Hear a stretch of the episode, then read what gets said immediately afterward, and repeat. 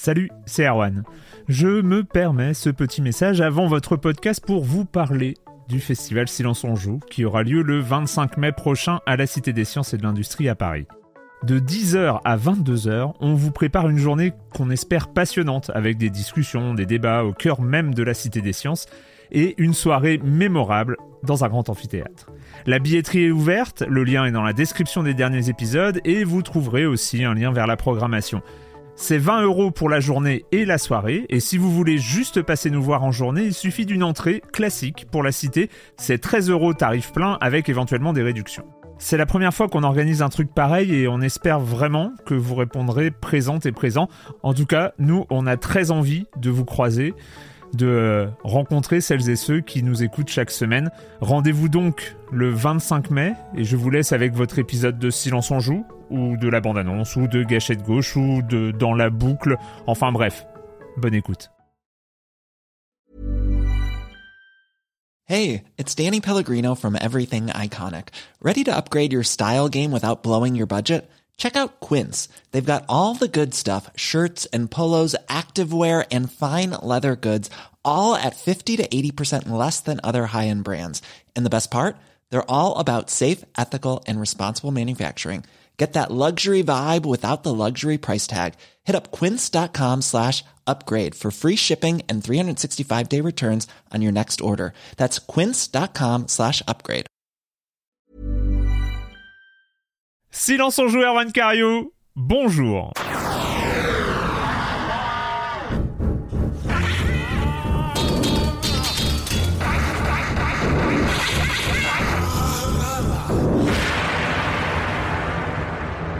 Au programme cette semaine, on va parler de Suicide Squad, Kill the Justice League, on va parler de Persona 3 Reload et on va finir sur un Another Code Recollection. Oui, deux remakes sur une même émission, mais c'est pas grave, c'est la mode, c'est la mode. Peut-on faire aujourd'hui en 2024, un silence en joue sans le moindre remake? La question est posée, je ne sais pas, on va découvrir ça dans les semaines à venir. En attendant, c'est le programme, le reste du programme, vous le connaissez, le comme des comme la chronique jeu de la société de Jérémy Kletskin, évidemment, et j'ai oublié avant la minute culturelle qui sera là. Et comme chaque vraiment semaine. trop con de l'oublier. Mais hein. oui, ce serait trop dommage d'oublier ça. Et puis voilà, je vais commencer en accueillant trois de mes chroniqueurs préférés. Corentin Benoît Gonin. Salut Corentin. Salut Erwan, j'avoue deux tiers de remake dans ce programme, ça fait euh, c'est pas mal, hein c'est c'est un bon un bon quota de remake. Mais est-ce que c'est ça va pas devenir la norme? C'est la question qu'on se pose. Il y en a Surtout d'autres. que la dernière mission, d'autres. la dernière mission que j'ai fait, il y avait déjà euh, Ace Attorney, euh, donc c'était déjà un remake aussi. Euh, ouais, non, c'est c'est c'est un Oui, peu la mais là, vu que l'autre jeu est radicalement différent de ce qu'on a pu voir avant dans le jeu vidéo, oui, voilà, on pense, tu vois. oui, C'est inédit. C'est vrai- que c'est- deux tiers deux tiers remake 100% redite. C'est vrai que ça, ça pourrait être un petit peu le, le slogan de cet épisode. Est-ce que le jeu vidéo ne tourne pas un peu en boucle? Vous avez deux heures. Si. Le jeu vidéo est-il dans une gameplay loop? Hmm, Ah, c'est intéressant. Euh, Patrick Elieu, salut Patrick. Salut Arwan, salut à tous. Au taquet, Oh. en forme. Ouais Ouais, ouais, bonne dose euh, de caféine. Trop d'énergie, euh, Patrick. Trop ouais, d'énergie. bah, il faut, c'est vrai qu'on on s'est couché un Oui. peu tard tous ensemble. Là. Enfin, on était tous ensemble Oui. virtuellement. On a, Oui. on a- on a pratiqué des, euh, des jeux en ligne où on était en collant, l'ICRA, à sauter entre les immeubles. Et du coup, on s'est un peu Ah couché tard. Donc beaucoup de caféine le Ouais. matin pour. euh, Moi- moi, collant, quel collant pour les gens les plus euh, distingués, quoi. Parce que Moi, j'étais en- d'autres. euh, Moi j'étais en quel but Moi j'étais en Oui, c'est vrai. Non, il y a eu des moments de gêne. euh, c'est assez incroyable. On va revenir dessus, on va revenir dessus évidemment. Et Marius Chapuis, salut Marius Bien le bonjour. Bien le bonjour à toi aussi. Avant de partir sur les news de la semaine, euh, petit rappel parce que je l'ai dit la semaine dernière, mais il vaut mieux le rappeler. Dommage pour les gens qui fast forward comme ça l'intro parce que on, on les connaît, on sait qu'il y en a. Personne je fait ça. mais, si, mais, si, mais si, Non, si. personne fait ça. Si, si, si, On si. vous fait confiance, les amis. On vous fait confiance, les amis. Bah, on sait que vous faites pas ça. Vous ratez les meilleures infos, les meilleures infos, c'est maintenant. hein. Vraiment. J'ai failli renverser mon café en disant ça, d'où le petit euh, haut dans la voix. Par exemple, hop, vous, là, auriez- maintenant. vous, vous ne savez pas que j'ai failli renverser mon café Non. si vous avez fast forward. Ouais, ouais. Donc on va, on va, on va faire des blagues pendant toute l'émission sur le fait que j'ai failli renverser mon café. On va et pas vous le ne faire. comprendrez plus rien. On va pas le faire. comme ça. Et... Oui, mais comme ça, la prochaine fois, ils écouteront le début. C'est Hein, ça. leur apprendra. Mais ils sont pas obligés non plus. Ils sont pas obligés. Bon, c'est vrai. Hein, c'est ça. Ils ont Bon, le droit. Dites-leur les autres dit, qui écoutaient. Ceci dit, pour, euh, pour celles et ceux qui écoutent, il n'y aura pas de silence en joue la semaine prochaine. Euh, Aïe, cette aïe, aïe. année, cette année, les vacances d'hiver sont un peu rapprochées. Elles arrivent pile au début de ce mois de février de l'enfer, euh, qui ressemble à un mois d'octobre. Donc euh, c'est on va, on va réussir. Je pense qu'on va rattraper le mois de février pendant tout le mois de mars après, mais ça, ça va être un autre sujet. Bref, pas de silence en joue la semaine prochaine. On, se, on revient évidemment, comme d'habitude, la semaine d'après, bien sûr.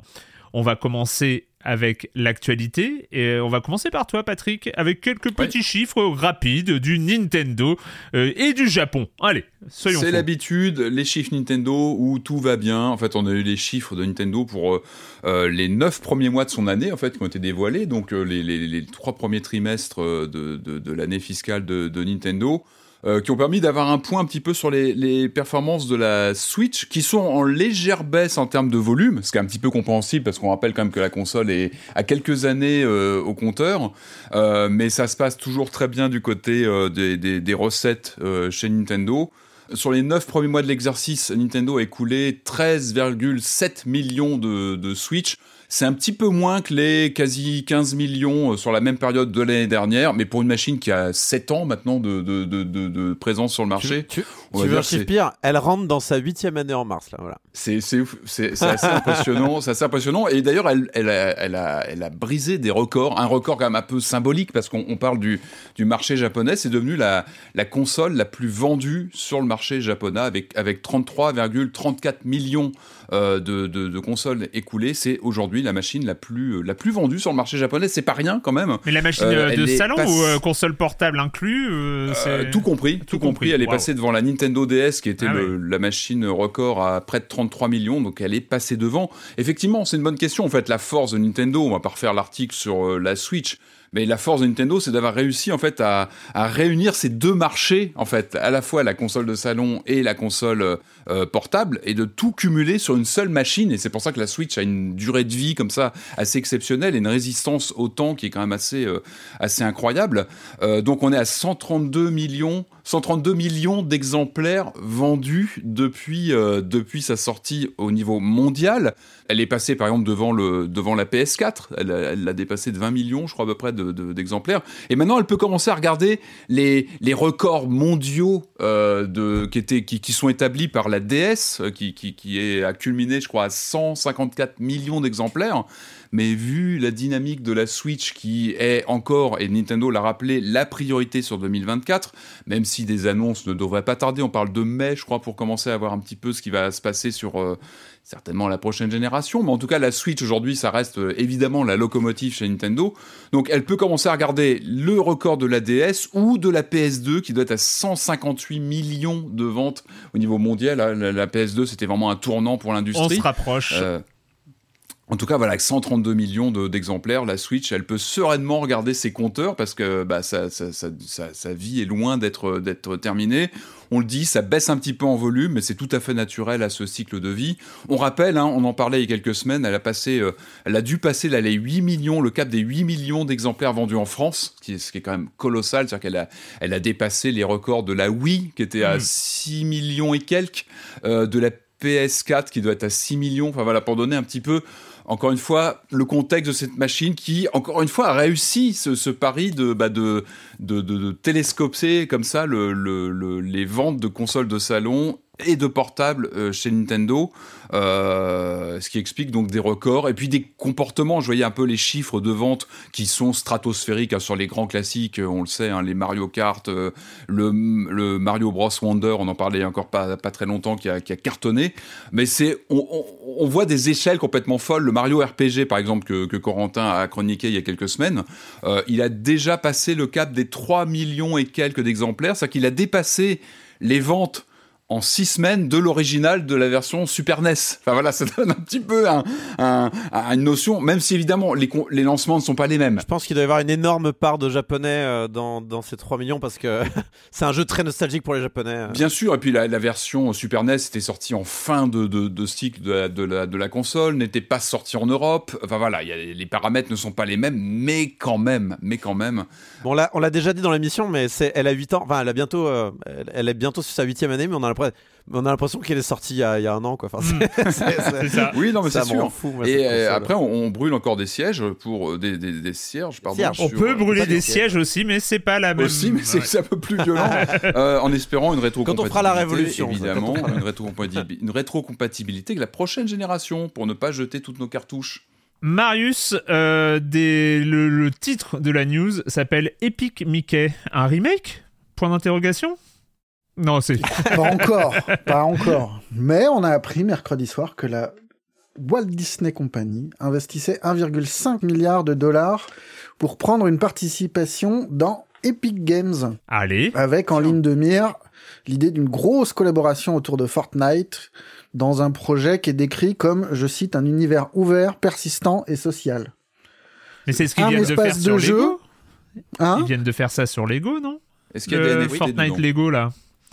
Yep, yep. Ouais, c'est ça, hein, c'est. euh, le- Ouais, bah alors là, ils présentent ça comme un espace de jeu, mais aussi de consommation. Mhm, bah, où bien on sûr. pourra regarder, acheter des contenus Pixar, Star Wars, Alors, Marvel, Avatar, le Marius rêve. Oui. Étant donné que je suis moi-même un grand consommateur, euh, eh ben, je suis très excité par cette euh, Bah oui. nouvelle. Voilà, je tenais C'est à normal. préciser. euh, En fait, mais relancent Disney. Sache, Infinity, sache que tu n'es pas le seul à être excité. Hein bah Sans non, c'est plus en... non parce que parce que tu comprends pas. C'est la rencontre entre deux communautés. Oh. C'est la communauté Fortnite qui rencontre la communauté Disney quoi. Ah. Donc il va y avoir comme une émulation, tu vois. Oui. Ils vont faire des Et ça, ça, et fait, tout, ça met en joie Bob Iger, Mhm. qui est le saint patron de Disney, qui a été rappelé il y a 15 mois parce que euh, Disney était dans le mal.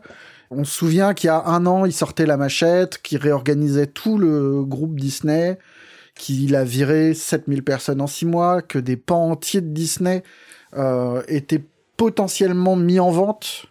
euh, notamment ABC, alors ça nous parle pas trop en France, mais aux Oui. États-Unis c'est euh, c'est un réseau de, de euh, un réseau énorme et qui est assez convoité et que euh, après avoir appelé à calmer un peu le jeu sur euh, le torrent de Marvel et, et compagnie, et ben là il est quand même bien content de ressortir les contenus euh, parce que c'est ce mot, hein, c'est pas c'est pas des œuvres, c'est les contenus Pixar, Star Wars, Marvel, Avatar où on peut tout coller en un mot en fait. Mais c'est pas anodin que que- que- que- qu'un groupe aussi puissant s'accole justement à Fortnite, à de l'existence. C'est-à-dire qu'ils ils ont tenté d'avoir leur propre plateforme un, un temps, et là finalement, bon bah il y a un côté euh, euh, pas échec. ouais, bah ça- t'as pas l'impression que ça marque un tournant dans, dans l'histoire compliquée de Disney avec les jeux vidéo quoi. Ouais, c'est ça, c'est que c'est tellement chaotique avec les, les, les, les structures qui sont ouvertes, fermées, les Disney Infinity qu'on lance, qu'on qu'on finalement on- qu'on ferme 2-3 ans après. Enfin, tu sens qu'il y a beaucoup d'hésitation, qu'il n'y a pas une. Ouais, on se souvient, enfin Disney, il détenait il y a quelques années Avalanche Software. Ouais, ils avaient un- qui a fait Disney Infinity sûr, et qui est juste responsable du plus gros succès de 2023 avec Hogwarts Legacy. Ouais. C'est rigolo quoi de voir euh, et, et de voir un groupe qui vraiment il y a un patron qui est rappelé en catastrophe. Le groupe est complètement réorganisé. Mhm. Le mec met le holà sur toute la stratégie qui était euh, mise en place autour de, de Disney Plus et il Mhm. repense tout. Et là on a l'impression que sur les jeux vidéo c'est vraiment genre on sait pas où on va, on Du sait coup, pas on ce qu'on fait. euh, le truc qui Il y a un bien, éparpillement total des, euh, de, bah, du, ne serait-ce que le Star Wars euh, Universe qui est euh, confié un petit peu à Electronic Arts, un petit peu à Ubi, un petit peu. Ouais, ouais, à Quantique. Il y a, on a l'impression qu'ils arrivent pas. Enfin, c'est marrant de voir un des groupes les plus puissants du monde ne pas savoir construire quelque chose dans le. Ils, Dans... ils savent pas, ils savent pas faire dans le jeu vidéo. Ah. On a l'impression qu'en plus, Non. On a l'impression qu'en plus, ça va finir avec des skins. Euh, les, skins de l'univers Disney, euh, ça va être une boutique pour avoir des skins de personnages. Tu vois, enfin, quand, Bah, quand on voit le mariage avec Fortnite, c'est ça qui vient en tête. Ça, C'est euh, Bah là, c'est décrit comme un espace de consommation où on pourra regarder aussi. Donc j'imagine qu'ils vont essayer de mettre en place des, des je sais pas, des pay-per-view, des trucs comme ça pour. Ouais, pour suivre ta série euh, ou, des, ex- des épisodes euh, spéciaux qui seront taillés pour. euh, C'est l'aspect métaverse qui avait déjà été vendu, notamment avec des Voilà. artistes. Enfin, bon, c'est. Fortnite, c'est un peu le seul métaverse qui a fonctionné. Donc, tout à fait, euh, tout à fait. C'est là que tu te dis, c'est dommage, quoi. Epic Mickey, ça a fait des fours pas possibles. hein. Les, les Epic Mickey, ça s'est jamais bien vendu, mais tu te dis, bon, il y avait quand même une vision. Il y avait Warren Spector, ils avaient envie, ils avaient envie un peu de chambouler leur image, de, de créer de nouveaux persos, enfin, en tout cas, de questionner même leur histoire. Et là, ça me paraît très très loin de tout ça, quoi. Il n'y a plus du tout ce, ce, ce- ce parti pris. euh. Mm. qui était plutôt intéressant sur Epic Mickey. C'est intéressant ce que tu disais sur le fait que euh, Disney se soit cassé les dents comme ça sur le jeu vidéo, euh, à courir comme un poulet sans tête.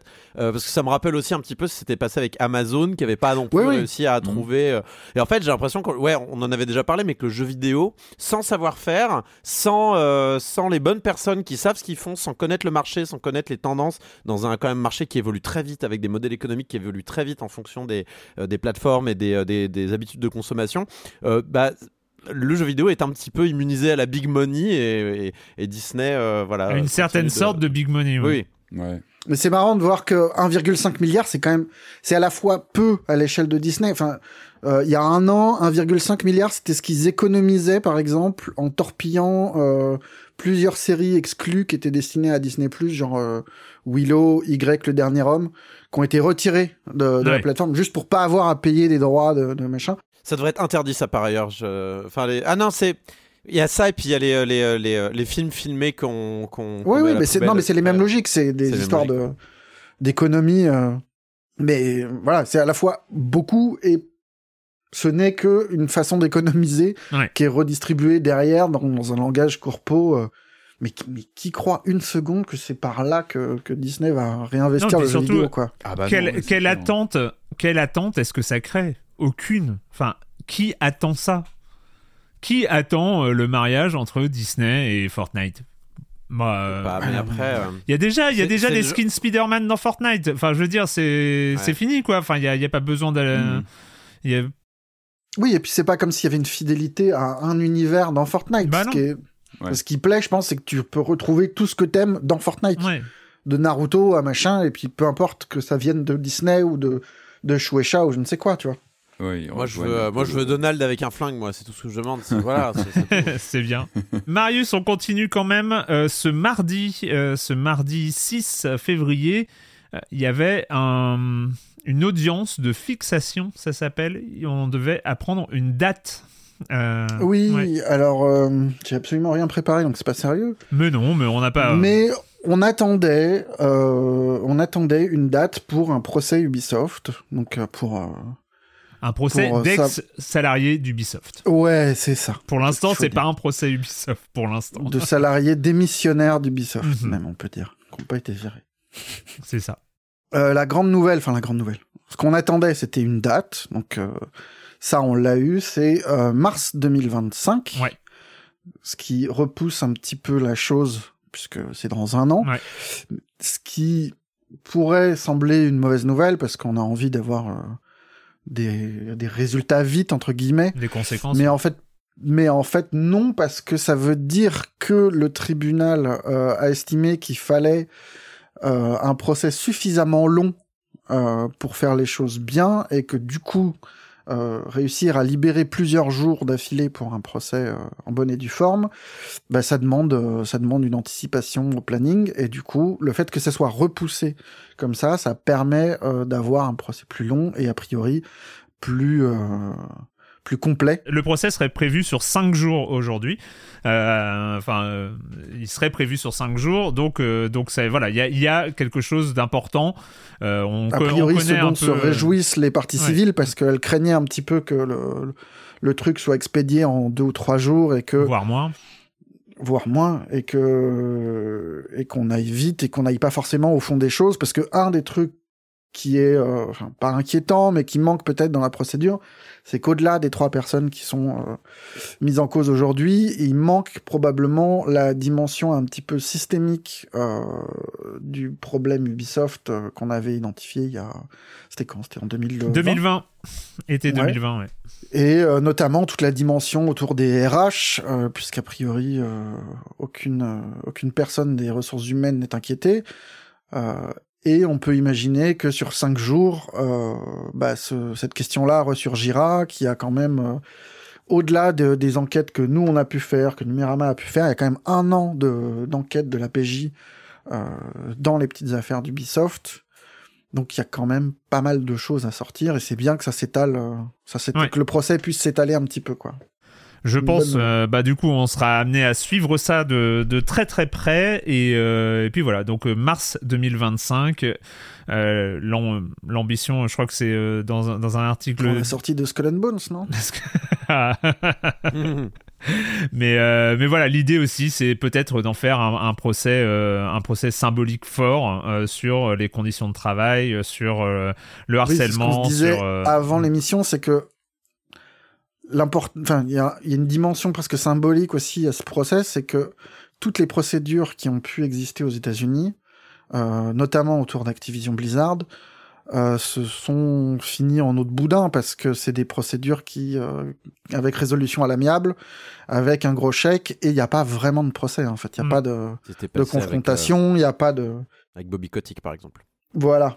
Et, euh, et là, a priori, ça ne, ça n'en prend pas le chemin en France. Donc il y aura des choses qui seront dites euh, à ce moment-là, qui seront très importantes. On suivra ça mars 2025 pour le procès.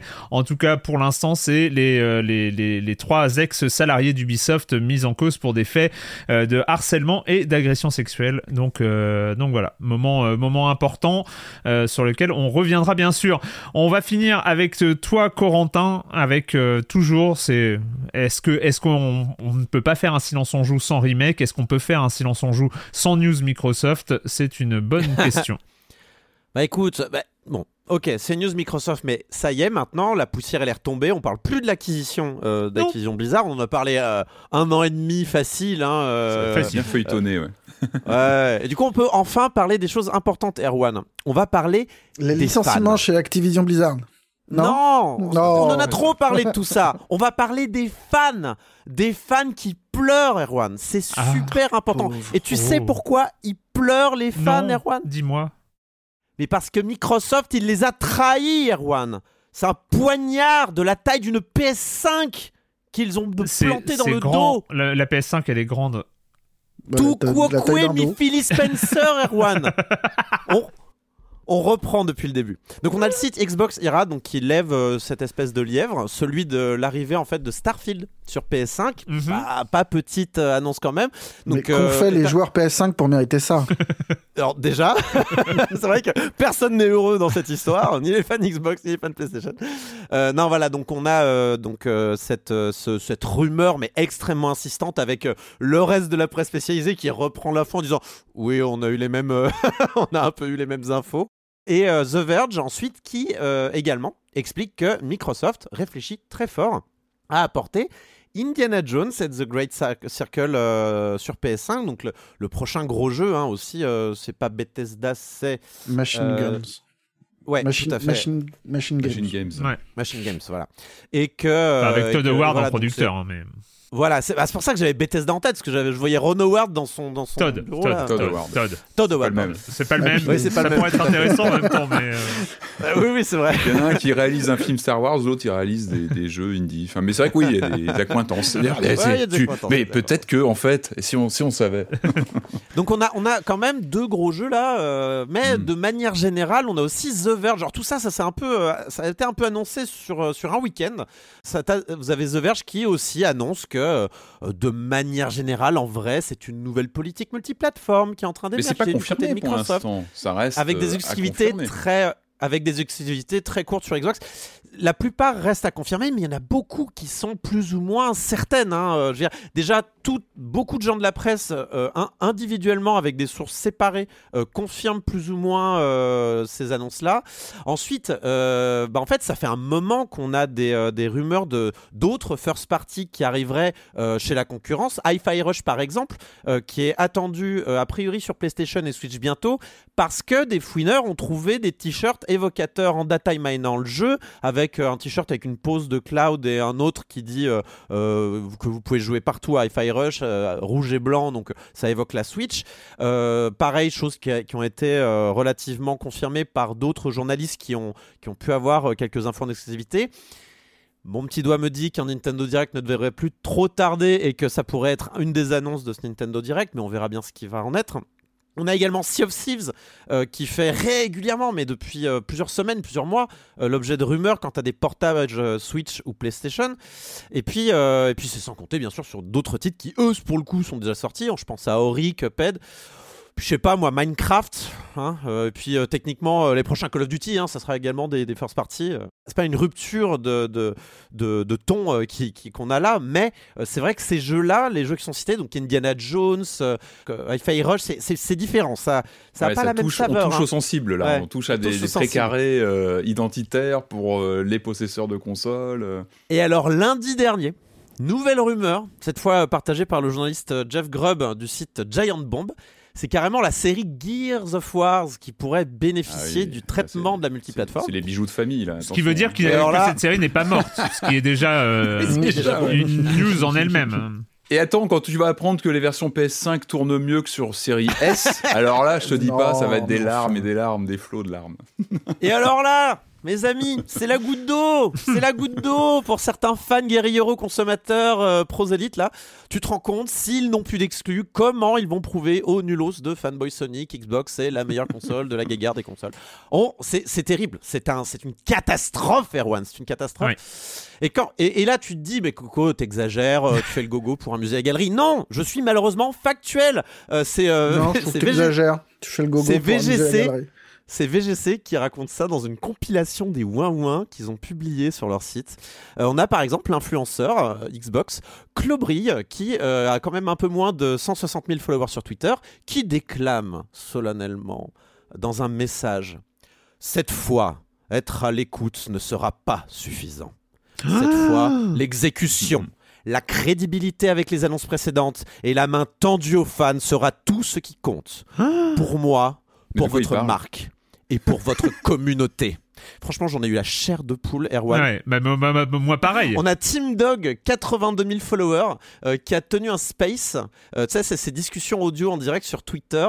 Euh, le space a duré 7 heures. Erwan, 7 heures. En ce moment, j'arrive pas à dormir 7 heures d'affilée, mais lui, il a pu tenir 7 heures pour dire à quel point, et c'était l'intitulé du space, je ne suis plus un fanboy Xbox. Erwan, Oh là franchement, là la là. situation est d'une gravité jamais atteinte jusqu'à présent. Je ne sais pas si l'eau des pâtes est une exclusivité Xbox, mais je vous en conjure, ne la buvez pas. Euh, quant à Microsoft, bah, par la voix de Phil Spencer, ils ont annoncé qu'ils détailleront leur, et là je mets des guillemets, nouvelle vision du futur pour Xbox dans le courant de la semaine prochaine, a priori justement pour annoncer la mauvaise nouvelle à tous ces... euh, un business event, euh, un business event euh, sur la, la vis- leur vision du futur de Xbox. euh, Ça arrive la semaine cas, prochaine. Donc, tout cas, je tiens à dire aux fans Xbox, ça va bien se passer. Tout va bien se passer. tout va bien. On va s'en sortir tous ensemble, on peut le faire. Merci, merci d'avoir euh, mis à jour euh, cette, euh, cet angle sur cette nouvelle. J'avoue que l'angle des fans Xbox, on oublie, on oublie un peu vite qu'il y a encore, Ah euh, ouais. il y a encore des, des fans de marques Parce de que consoles. derrière le, derrière le cœur des joueurs, il y a des marques un peu fortes, quoi. Derrière le cœur des joueurs des remarques sexistes et des menaces de mort, Erwan, il y a des petits cœurs sensibles qui battent et il faut penser à les euh, ménager. Oui, oui, oui. Mais ces fans, ils sont, ils sont fans de quoi en fait? De la machine, de la marque, de l'univers? Parce que, bah, bah, je sais pas, de, de mon temps, hein, de la grande guerre Amiga, Atari ST, on était plutôt attaché à notre machine. Enfin, il y avait vraiment des confrontations de, bah, de, de, de capacité matérielle, de, de performance, de qualité des scrollings, euh, les sorties son, etc. Là, c'est quoi? C'est des environnements. C'est pour ça que les jeux sont d'autant plus importants parce que. euh, dis, tu, tu- tu touches euh, ce qui est sensible, oui, c'est les exclus en fait, puisqu'il n'y a plus vraiment de différence. Une Xbox, que, une voilà, au PlayStation niveau 4, c'est un- hardware, une- je crois que c'est. ouais. voilà, Ah oui, donc en fait, il y a- y, une sorte de repli identitaire autour sur les softs. du catalogue d'exclus et, et, et le fait de, de, de céder. Euh, de, de se, de- ils se sentent dépouillés parce que il, se- il y a un repli identitaire sur ce catalogue. Donc que euh, s'il y a des jeux qui ne sont plus exclus ils ne rentrent plus dans ce catalogue d'exclus et donc ils, ils perdent un peu leur âme finalement. Alors que les jeux s'enrichissent, je sais pas, tu penses Defender of the Crown, il sort sur Amiga, on pense il toujours à Defender sur of the Atari Crown ST. ouais. Atari ST, la version elle est boostée, c'est-à-dire qu'elle est peut-être un petit peu moins belle, mais il y a des choses en plus, c'est-à-dire que on- CinemaWare avait ajouté des T'es en train d'essayer d'expliquer aux, aux- aux fans Xbox que Starfield sera un bon jeu sur PS5. Peut-être Je te, pas, je te mais parle il- même pas de Redfall sur Switch, quoi. Redfall sur Switch, ça va être une tuerie. En cartouche, avec ta petite cartouche que tu vas. Ah ouais, mais ça, mais moi je suis, je peux, ouais, je peux craquer sur ce genre de choses. Faut pas, faut pas me pousser là-dessus. Mais, mais non, mais c'est très sain les échanges. Il faut, faut, Mais bien faut sûr respirer, il faut respirer comme tu disais, Corentin. il mais- Pas compris l'air du cool. temps, toi. hein. Ouais.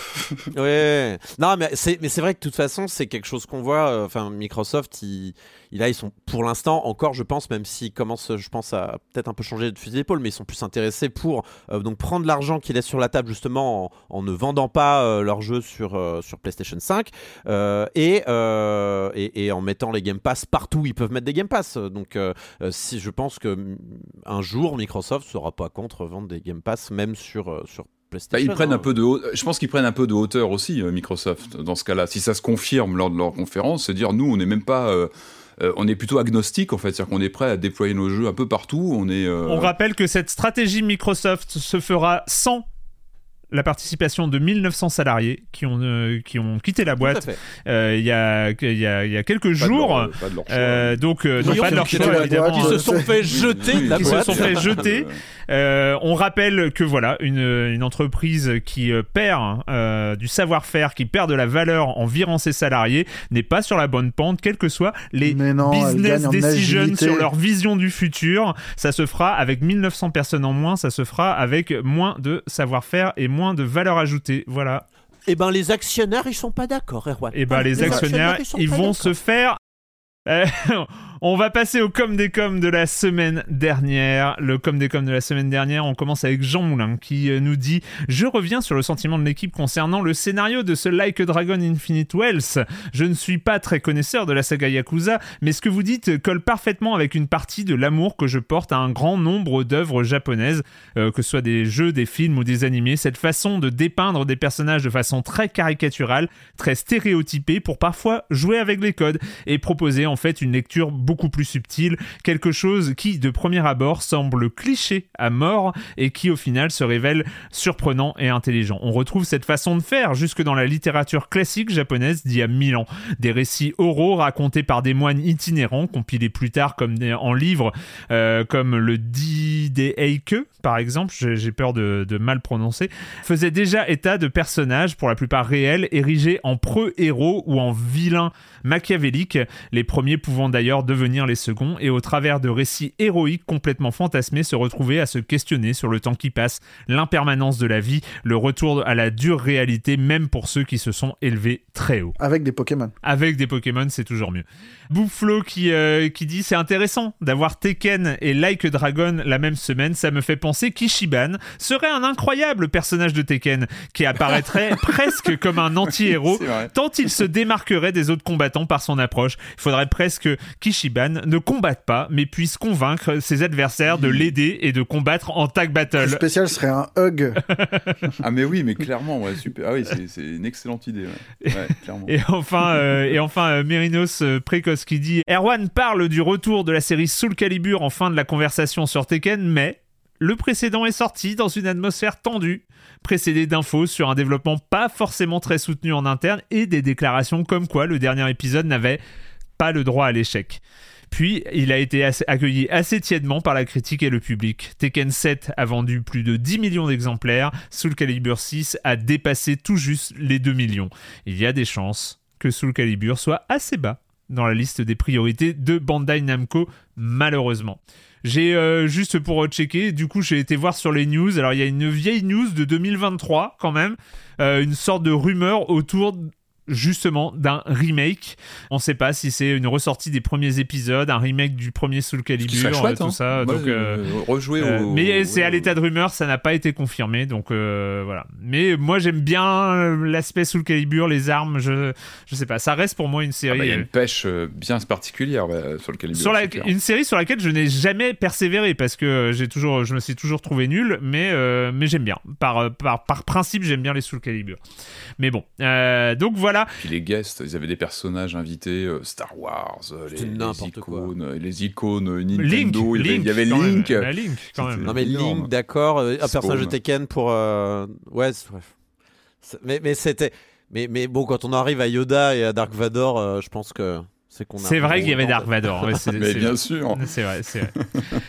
Avant de commencer avec le premier remake de cet épisode. Euh, évidemment, le point abonnement. Je rappelle que vous pouvez soutenir ce podcast que vous aimez tellement.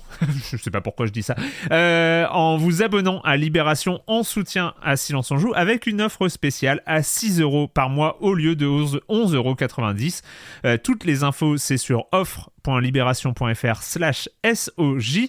Et donc, vous êtes aujourd'hui 861, 861 et 1 à vous être abonné à cette offre de soutien. Merci énormément. Euh, bah voilà, ça nous aide à nous projeter dans l'avenir et, euh, et puis ça vous permet aussi d'avoir accès à tout Libération, euh, les enquêtes, les portraits, euh, les interviews, tout ça, tout ça c'est euh, disponible, les éditions quotidiennes aussi sur les applis et les différentes applis. Euh, donc voilà, merci beaucoup aux 861 personnes qui se sont abonnées à l'offre de soutien.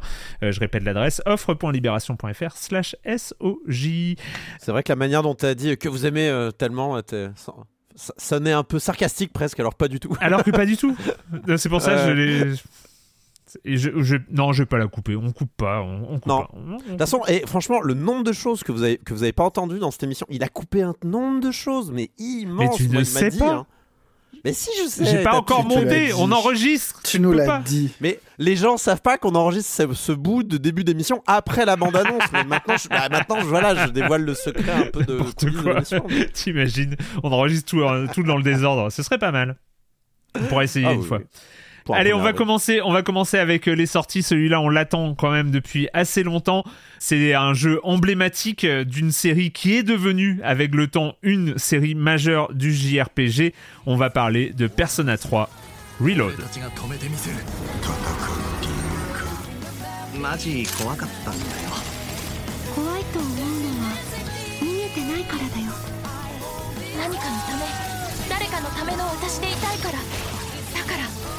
ここまで来たんです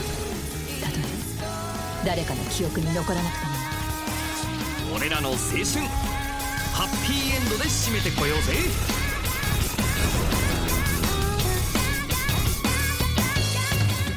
Persona 3 Reload, le jeu où on attaque en se mettant un flingue sur la tempe. Oui, j'ai spoilé le gros, le gros élément important du jeu. Le jeu qui me fait dire Oh, j'aimerais bien un Steam Deck. C'est la première fois que Oui, je me oui. dis ça. C'est la la première vie, là, fois peut-être, que- ouais, ouais. C'est la première fois que je me dis ça. Peut-être parce que je suis tombé amoureux de Persona 4 euh, sur la PlayStation Vita à l'époque et que j'aimais beaucoup euh, ce, ce côté d'avoir un JRPG euh, comme ça, aussi beau, aussi, aussi fascinant en version portable. Là, je y joue sur ordinateur, c'est une autre affaire. Persona 3 Reload. Corentin, à quoi ça ressemble? Est-ce que tu avais joué à Persona 3 avant cette version Reload? Alors oui ou non parce qu'en fait ils ont les Persona euh, Persona 3 a été refait euh, à plusieurs reprises entre guillemets donc il y a eu euh, donc alors il est sorti d'abord euh, il est tout d'abord sorti sur PS2 il y a un mort déjà Ouais. 2006 hein, Ouais. mine de rien ça il y a 18 ans hein, il a sa majorité ça y est il peut il peut conduire Contrairement au Persona 3. personnage. Ouais, mais mais mais voilà, moi je, je connaissais pas du tout. J'avoue que j'ai découvert euh, Persona euh, avec Persona 4 sur Mm. euh, le Golden, donc sur, euh, Sur PS Vita, Vita, à ouais. l'époque. hein. Euh, et le 3, en fait, je l'ai découvert un petit peu. Enfin, je l'avais lancé, j'avais joué quelques heures à la version X, euh, euh, Game Pass qui est sortie il y a, il y a- il y a un an, quoi. Mm. Euh, un petit peu plus peut-être. Euh, mais qui était une espèce de remake du portal, du portable qui était un des, un des, un des portages justement de Persona 3 qui était sorti en 2009 et qui était un peu la version définitive du jeu, mais qui était un peu fait par-dessus la jambe. C'est-à-dire que ils avaient échangé des cinématiques contre des, des images fixes. Enfin, c'était très très dommage. Ouais. Mais cette version portable aussi permettait de jouer euh, la protagoniste, alors que là on ne peut jouer que le protagoniste dans, ce, dans cette version remake. Donc bon voilà, euh, dans ce reload. Donc voilà, c'est à préciser. Mais c'est vrai que quand ils ont annoncé le reload là il y a quelques temps et, euh, et avec la sortie tout propre dans un nouveau, euh, dans un nouveau moteur, etc. Bah j'ai arrêté de jouer à la version Oui, Game Pass forcément. un peu nulle pour voilà pour, pour me dire bon bah autant y jouer, autant y jouer sur la version définitive. Euh, en, en priant euh, très très fort que ce soit pas un cas de figure à la FF7 bien sûr. Bien sûr. Euh, donc nous voici sur euh, Persona 3 Reload, donc que je redécouvre le début, mais là c'est bon, j'ai dépassé depuis longtemps le point où, euh, où j'en étais. Et euh, eh bien on retrouve quand même très très vite ces marques quand on a euh, commencé la série des Persona avec Persona 4, euh, qui était euh, une des suites... les plus proches, on va dire, entre peut-être deux Persona. Alors j'avoue ne pas avoir fait les Persona 1 et 2, euh, mais c'est vrai que la différence entre 4 et 5 Est-ce que tu avais joué au Shin 3 et Megami 4. euh, Tensei Parce que Persona, est à, la, Non. à la base, c'est un spin-off d'une autre série euh, qui est euh, orientée console portable, si je ne m'abuse. Enfin, qui était que- ressorti sur DS, les Shin Megami, ou sur 3DS. Je sais plus. C'était des. Euh, euh, ouais, ouais, bah, le, un des gros Shin Megami Tensei de l'époque 3DS, enfin, Hmm. de cette époque-là, euh, 2010 et tout ça, c'était, euh, il y en a eu un qui était très très euh, euh, important sur 3DS.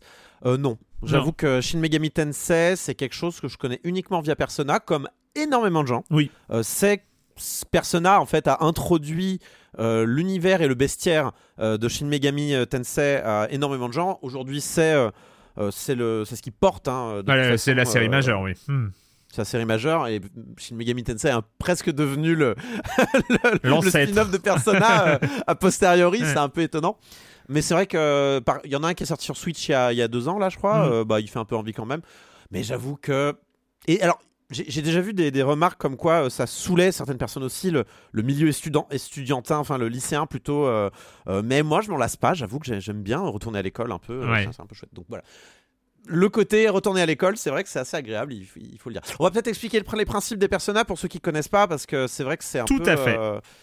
C'est c'est un peu original quand Mm. même comme euh, comme euh, comme si le jeu je connais pas vraiment d'autres euh, séries qui euh, ont ce principe là de ça doit exister hein, mais de, de de tête comme ça j'en C'est connais une pas série sous contrainte en fait. C'est une série avec plein de marqueurs.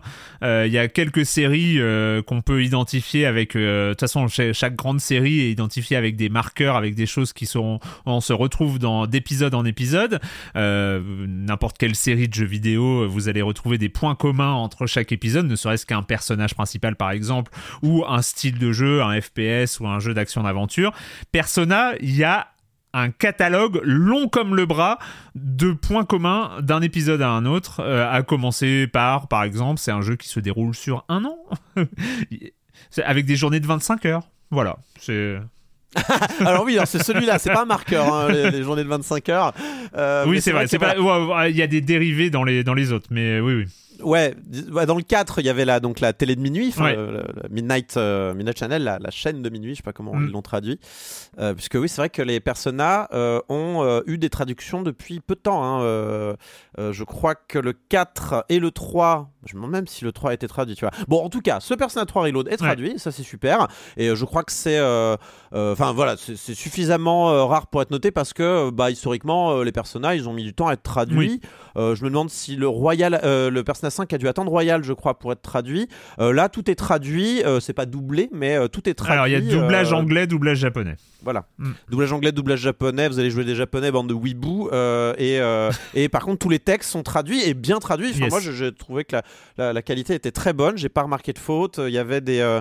ils font des efforts. Il y a ce personnage qui fait des jeux de mots. Ils font un petit effort quand même. Non, il y a pour, des adaptations culturelles, de c'est ouais, ouais, Ouais. non, non, c'est bien. Tout à fait. Très bonne traduction. Et- Et et- et il y a par exemple ce personnage français euh, qui, euh, qui dans le jeu, qui, euh, qui du coup euh, est un est un, essaye bah, place des mots étrangers. Du coup bah il place des mots japonais euh, dans son enfin, c'est- ils ont inversé c'est bien c'est Ouais. ce qu'il fallait faire. Mm.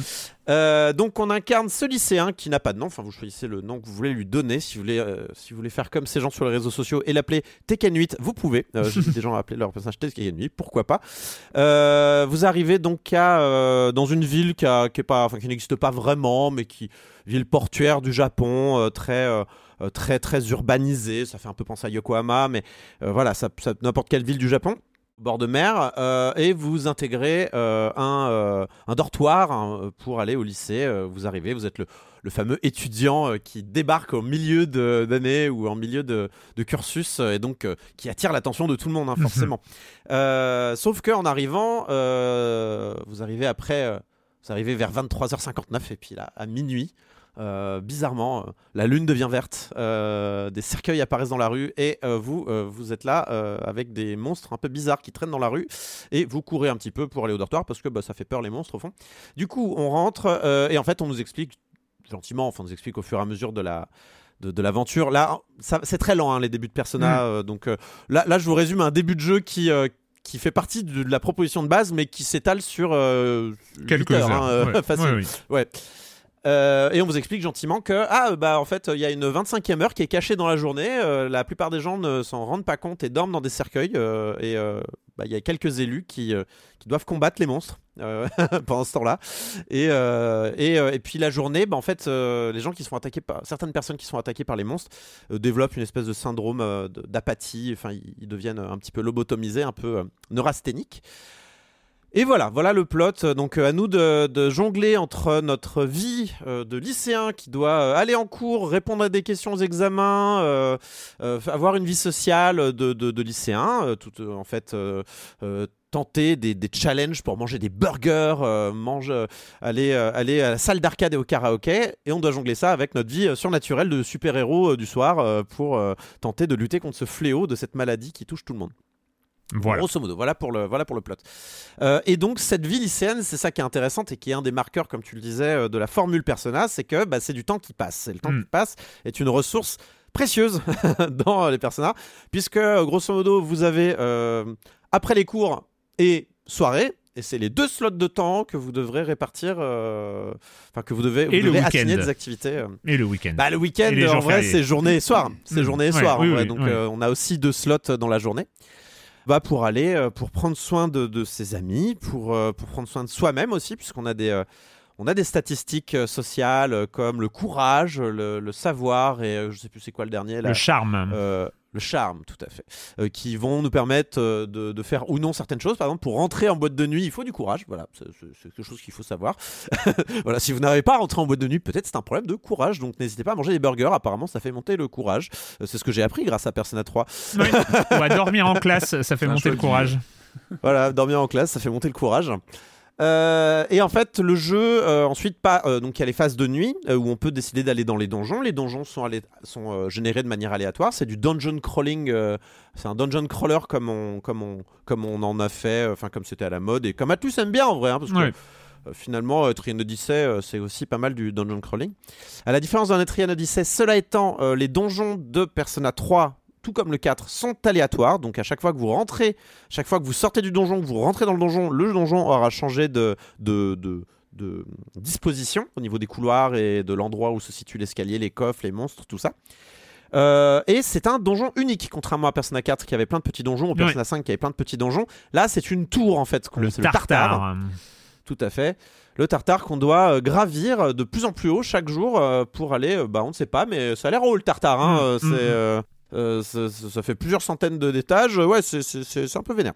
Et donc voilà pour le principe de Persona, sachant qu'évidemment il y a des liens entre ce que, euh, entre les, euh, votre vie sociale par exemple en journée va vous permettre d'avoir des bonus de gestion dans les donjons la nuit, notamment au moment de, fu- de fusionner vos personas qui sont un peu ces invocations, ces, stands pour les lecteurs de Jojo qui vous accompagnent pour faire des attaques élémentaires, etc. Vous allez en fusionner durant votre aventure et si vous avez de bonnes relations sociales dans la vraie vie, vous euh, pourrez fusionner des personnages d'autant plus forts la nuit euh, pour combattre euh, les vilains monstres pas beaux. Voilà pour le principe de Persona. avec tout un, sous-te- un sous-texte psychanalytique derrière sur la notion de persona, le masque social, les, les, les personas qui sont le masque les, différents masques sociaux euh, qu'on peut porter. Et donc, en fait, c'est cette idée-là que les liens sociaux que, qu'on va développer, qui sont des jauges, c'est un jeu de jauge. On va remonter les jauges de liens sociaux avec tel type de personne, avec telle personne. Ça peut être des relations euh, dans- qui vont finir en, en love story. Enfin voilà, il y a, il y a un côté dating sim euh, qui, euh, qui, qui est très très présent, en tout cas dans, dans, dans celui-là et dans Persona 4, enfin dans les, dans les, dans les personas. Oh, et.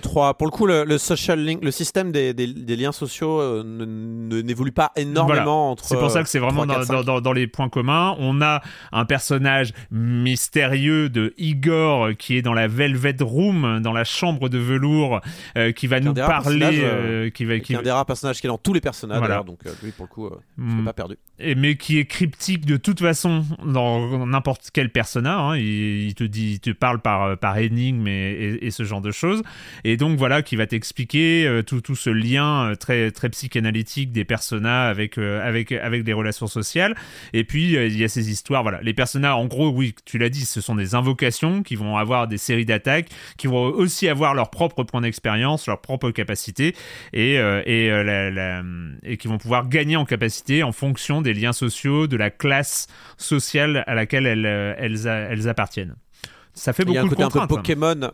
il y a un côté un peu Pokémon avec ces euh, personnages-là, donc Mm. qui, qui ont différentes attaques, qui peuvent se transmettre. euh, euh, quand on fusionne deux personnages, on peut généralement sauver deux, trois capacités qu'on Ouais. peut faire passer euh, au suivant. Euh, L'important étant bien entendu de répondre aux contraintes d'affinité des monstres. C'est le principe du, du tour par tour de personnage, puisqu'on n'a pas dit, hein, mais c'est des combats au tour par tour, avec donc toujours ce système de down, donc de mettre les adversaires au tapis, au sol, pour déclencher une super attaque à plusieurs. Ouais. Donc chaque, enfin pas chaque, mais la, la plupart des monstres ont généralement une ou deux, euh, un ou deux points faibles. Donc ça va être le feu, le vent, euh, certains types d'attaques physiques. Vous avez euh, percé, euh, coup contondant ou tranché. Et en fait, ça va les mettre au sol. Et si tout le monde est au sol, vous pouvez lancer une super attaque qui va tuer tout le monde. Le but étant bien sûr de, de s'économiser au niveau des points de magie euh, au long de notre exploration, parce que c'est ça qui va euh, déterminer euh, le temps qu'on va pouvoir passer Ouais. dans le donjon. c'est les points de magie généralement qui nous soignent et qui permettent de mettre justement les, les adversaires, de mater les adversaires, on va dire.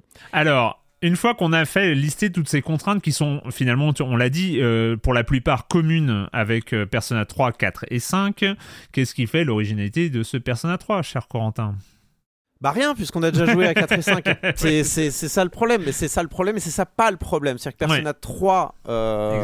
Reload est super parce que... Alors, moi j'ai tendance à, à- à comparer Persona 3... euh, c'est-à-dire que Persona 3 est à Persona ce que GTA 3 est à GTA. C'est-à-dire que c'est, le, c'est l'épisode qui ancre, qui cristallise vraiment une formule euh, dans la modernité qui va ensuite, euh, qui va rester, on va dire, un, un- un palier important euh, sur lequel vont se construire ensuite euh, le succès d'une série.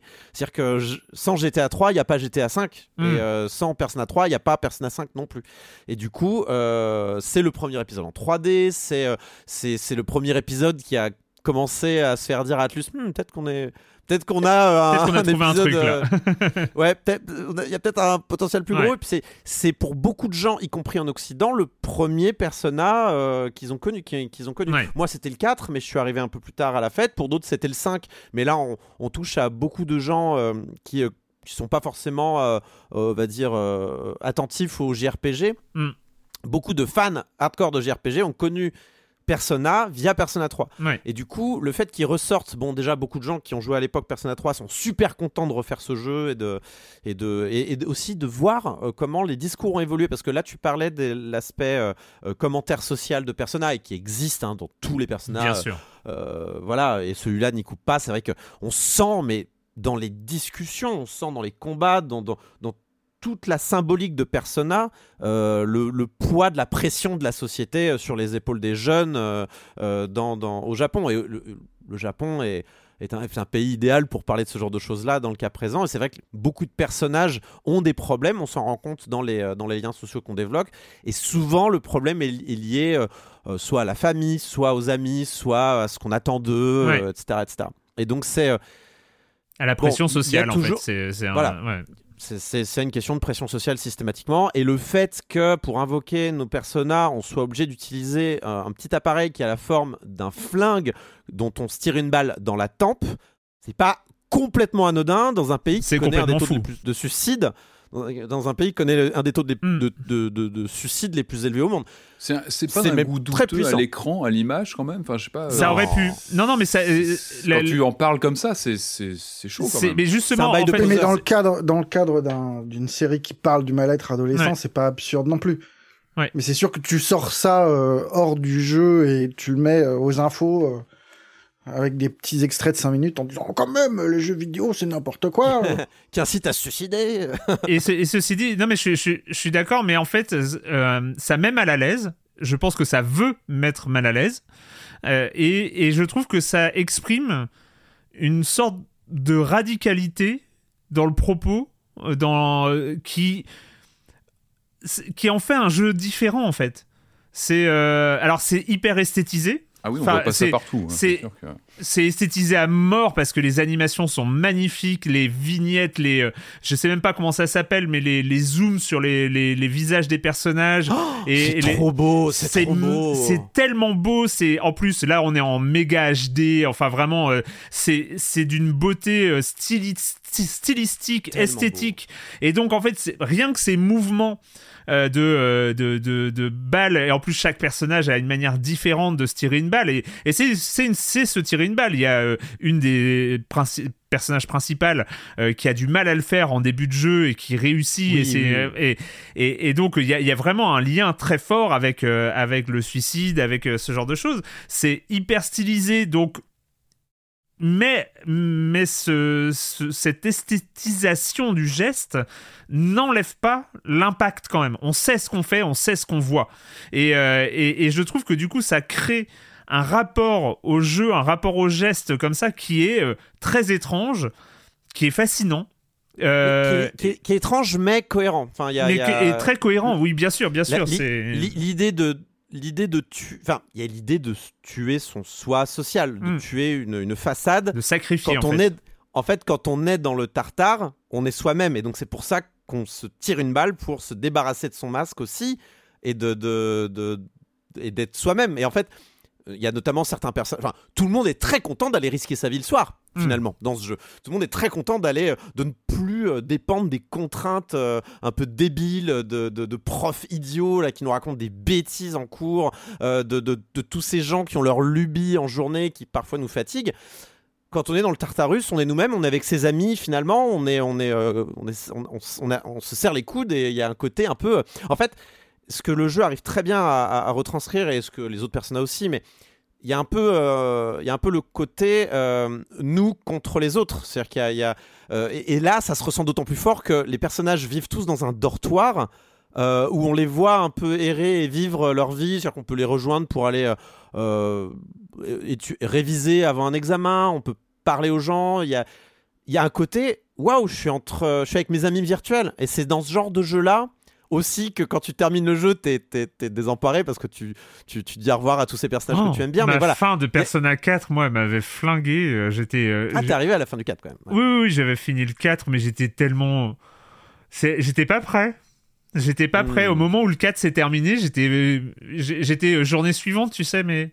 Non, mais je, je, Ah. je veux ma journée suivante. euh, Qu'est-ce que. Pourquoi? Il n'y a plus de lendemain, mon Dieu. T'en fais pas. Euh, T'en fais pas, Erwan. Tu peux faire, tu peux toujours faire une New Game Plus.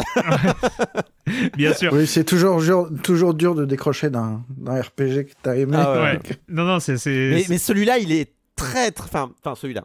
Les personnages de manière générale, mais tu passes tellement de temps avec ces personnages. Hum, hum. euh, dans, avec qui t'as as vécu l'adversité, etc., que ouais, bah, c'est, ça, ça crée des vrais liens sociaux. Je trouve, euh, pour avoir fait le 4, vraiment, avoir fait le 5 un peu, mais je suis pas allé euh, jusqu'au bout, je trouve qu'il y a dans ce Persona 3, alors, on, on va pas, on a, on a évoqué, on vient de le dire, il est magnifique, Ah ouais, alors juste vraiment, les menus comme d'hab. des menus Les comme d'hab. Non mais vraiment, mais Ouais. en part encore plus qu'avant. Enfin, je veux dire, Ouais. il- oh, le 5, euh, Persona 5, les menus, ils sont magnifiques, il n'y a Oui. pas de problème. Mais je l'ai trouvé à la limite du pas lisible parfois. Non. Mais là, je te jure. Là, non, mais ils sont super. mais regarde la gueule de ceux de Persona 3. Reload, ils sont encore plus beaux. Enfin, là, il y a ce côté un peu. L'interface, c'est. Ouais. Magazine, magazine de mode un peu, donc avec des. Ils ont été Des- imités d'ailleurs. des crois, lettres. hein. Il y a des jeux Des qui ont lettres. d'ailleurs ce, ce- ce type Ouais, de, bah. de structure. euh, Bien Peut-être sûr. pas jusqu'à ce point-là, mais ça a Non, été mais souvent là, là, il y a repris des, il y a ou- des petits, il y a des personnages qui sont en pose, micro-animés, euh, en, en fond, en aplat de couleurs. C'est, ah, chaque menu, chaque sous-menu est, euh, est, euh, En fait, est, est génial.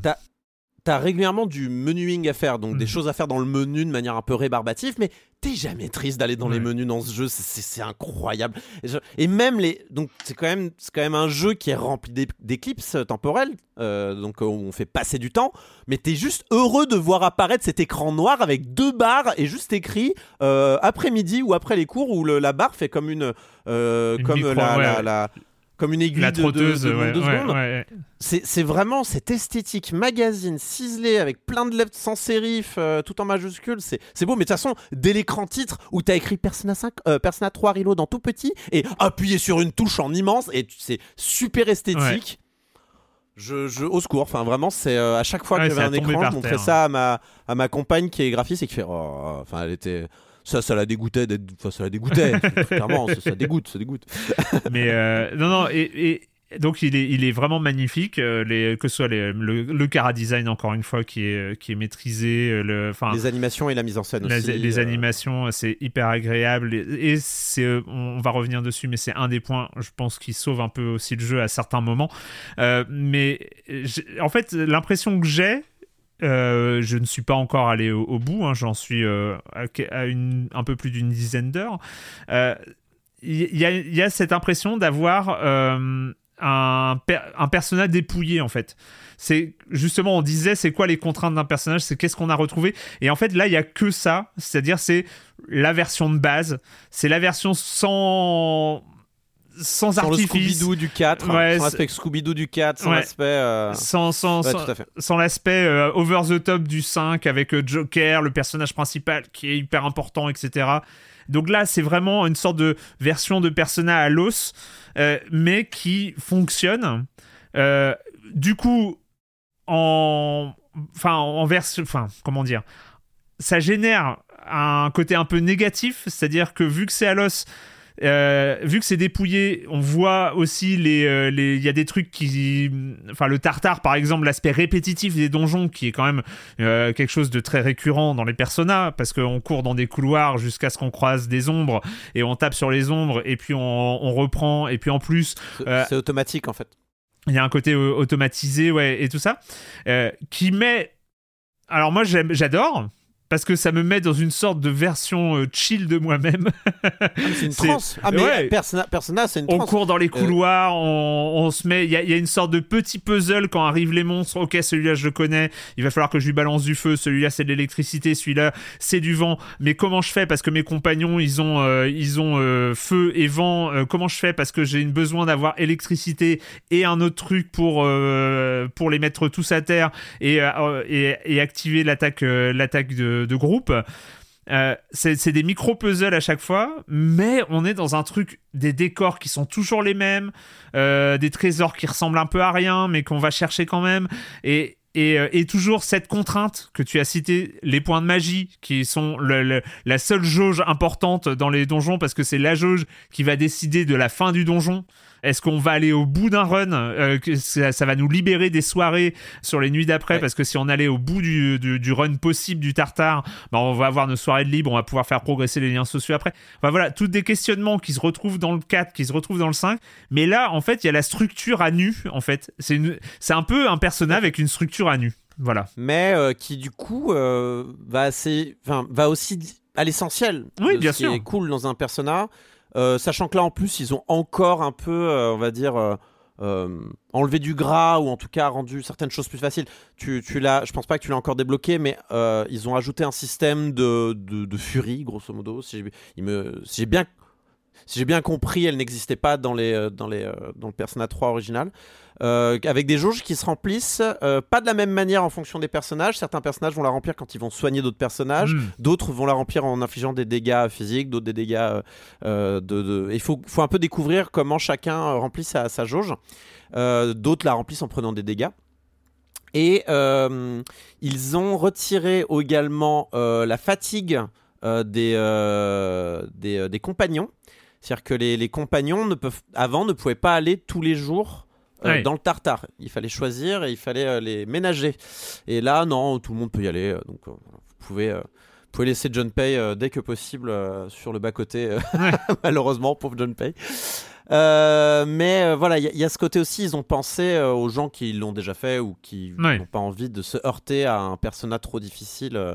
Euh, voilà, même si les personnages sont pas. euh, Et puis il y a un système euh, d'aide, euh, un système de récap. hein. Quand tu sais pas quoi faire, t'as la touche qui te dit bon, en, en termes de relations sociales, tu peux faire, tu peux rencontrer ça, ça, ça. En termes de d'activité, tu peux faire ça, ça, ça. Enfin, tout En fait, est tu peux faire le, le très sondage. fluide. Tu peux regarder le son. Ouais. Tu peux regarder le sondage. Donc, tu peux regarder donc le jeu se connecte sur Internet. Regarde qui a fait quoi tel jour Ouais, voilà. dans les autres joueurs. Et généralement, bah, tu vas, tu vas suivre la vie générale. Et, et- et le, le jeu est tellement sympa qu'il te le laisse quand les profs te posent des questions. Donc, euh, si tu ne sais pas, euh, si tu ne sais pas euh, à quoi correspond ce vers de haïku, à quelle saison correspond ce, ce, ce vers de haïku, bah, tu, tu peux demander à Internet, littéralement. Faut juste t'en souvenir pour l'examen parce que là, ils te le laissent pas regarder sur Internet, Ouais. malheureusement. Mais c'est assez chouette.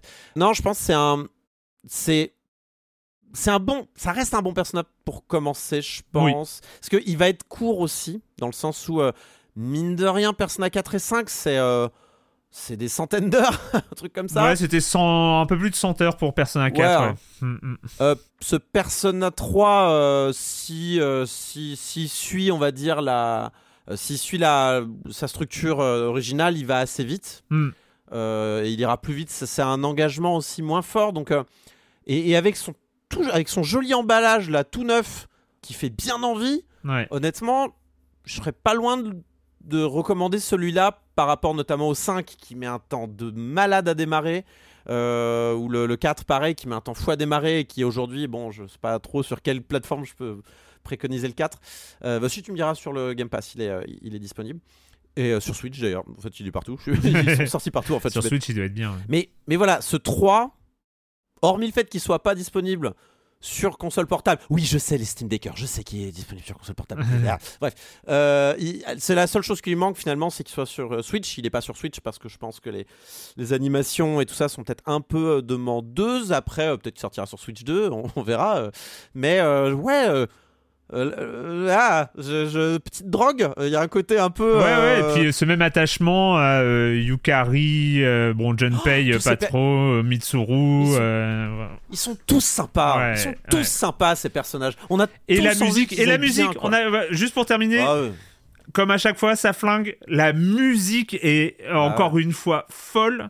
Euh, la- la- les, les, bancs, les OST des personnages, c'est déjà euh, reconnu. Euh, Là, t'as as une variation dans les genres, euh, que ce soit rock, rap, enfin J-pop évidemment et tout ça. Mais c'est t'as t'as- t'as Bah, une sorte de- de- de- d'emphase sur la musique avec des musiques contextuelles en fonction des rencontres, en fonction des moments, en fonction des, des boss et des choses comme ça. C'est à tomber par terre. La musique est, est folle. Et euh, avec euh, du coup, euh, donc c'est les mêmes thèmes que dans Persona 3, Hmm. mais c'est des nouveaux arrangements. Voilà. Et bah on est toujours pour les nouveaux arrangements. Et honnêtement. euh, la musique de la ville, enfin la musique du temps libre dans Hmm. Persona 3, euh, elle tape vite sur le système dans le dans le dans l'original. Euh, là, banger absolu. hein. Oui. Je je, Oui. je- c'est c'est extraordinaire. Je- C'est quand même dingue dans ce jeu où quand même t'enchaînes les combats à l'infini. Dans, dans les donjons où vraiment tu as euh, allez, 5 combats en 2 minutes.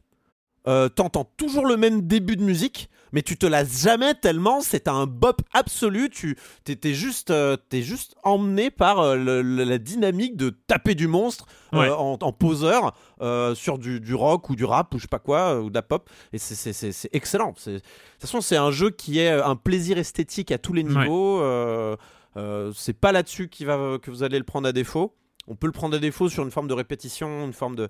On peut s'en lasser si vous êtes, si vous êtes pas, si vous rentrez pas dans le délire. Parce que c'est, on en a pas parlé, mais toute la gestion de la vie de jour, de lycéen, de tout ça, c'est pareil en vrai. C'est vous, vous gérez des stats, vous gérez des, euh, des points que vous attribuez à gauche et à droite. C'est un jeu de gestion en fait. Persona, C'est limite euh, un jeu de plateau. hein. C'est. euh, c'est limite un jeu de plateau, ouais, c'est exactement. Oui, c'est vrai. Maintenant que tu le dis, absolument, Ouais. tu déplaces ton petit pion. Mais oui, c'est d'autant plus vrai qu'on voit vraiment le, le petit personnage jeu de représenté plateau comme hein, le- un, un dans, pion. dans le Ouais, genre. tout à fait. Et en fait, vous, vous répartissez des points et tout ça. Il y a, en fait, il y a un côté, euh, il y a un côté qui est à la fois euh, très impliqué d'un point de vue social et il y a un message, mais en même temps, dans le système, il y a une abstraction totale où en fait, vous gérez des, des jauges, des points et des euh, et euh, comment mix, min-maxer euh, votre vie estudiantine et votre vie dans le donjon, quoi. Donc c'est c'est, c'est, c'est, c'est un délire, mais honnêtement, c'est un délire qui est très reposant. Moi, j'aimais beaucoup me mettre un petit podcast en y jouant et tout ça, et c'est. Euh, tout en laissant les musiques, bien sûr. Donc, il faut un podcast sans musique. C'est ça le, le secret. Euh, Bon, c'est mais voilà, Persona, non, mais je, je, je recommande. Je recommande. C'est extraordinaire, Persona 3. Je recommande. Persona 3 Reload, euh, disponible sur console et PC. il est sur le Game Pass. Il est sorti sur le Game Pass. Je sais Il est sur le Game Pass. De Ouais. toute façon, il lui manque plus que la Switch pour être partout. hein. Ouais. Mais ouais, il, Et est, il il est- est même sur les vieilles PlayStation et les vieilles Xbox également. Il est disponible à 70 euros.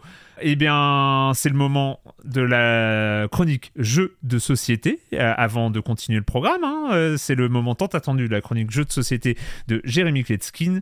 Salut, Jérémy. Salut Erwan, je suis quelqu'un de rare. C'est pas assez apprécié ici parce que c'est difficile de trouver des gens qui, comme moi, aiment vraiment tous les types de jeux. Pour vous, les chroniqueurs JV, ben c'est facile. Hein. Si ça fait peur, on sait chez qui ça va. S'il y a des rushs de dopamine, euh, c'est pareil. Si c'est en japonais qu'il y a plein de textes, suivez mon regard. S'il y a des Githyanki et des Tiefling ou euh, si les mythes ont déserté le jeu, il y a toujours un chroniqueur qui va kiffer. Alors que dans mon cas, c'est beaucoup plus compliqué parce que je suis toujours à jouer avec des gens qui sont jamais contents. Ceux qui aiment les gros Kickstarter veulent pas jouer aux party games. Ceux qui jouent aux party games veulent pas jouer aux jeux à l'allemande. Ceux qui aiment les jeux à l'allemande ne veulent pas de jeux narratifs. Les gens qui aiment les jeux narratifs n'aiment pas les jeux où il y a du bluff dedans. Et ceux qui aiment les bluffs n'aiment pas les jeux coopératifs, mais eux, ils ont raison. En tout cas, tout était trompeur dans le jeu dont je vais vous parler cette semaine. Un nom assez fun, une grande boîte pleine de matériel à l'aspect assez enfantin. Oh, et puis les couleurs sont très variées, hein. Euh, du rouge, du bleu, du jaune, du vert, du mauve, du, rose, toutes les couleurs de l'arc-en-ciel. Alors vous allez me le dire, c'était indiqué au dos de la boîte. Un, négocier, deux, bâtisser, trois, récolter. Mais, mais, mais les amis,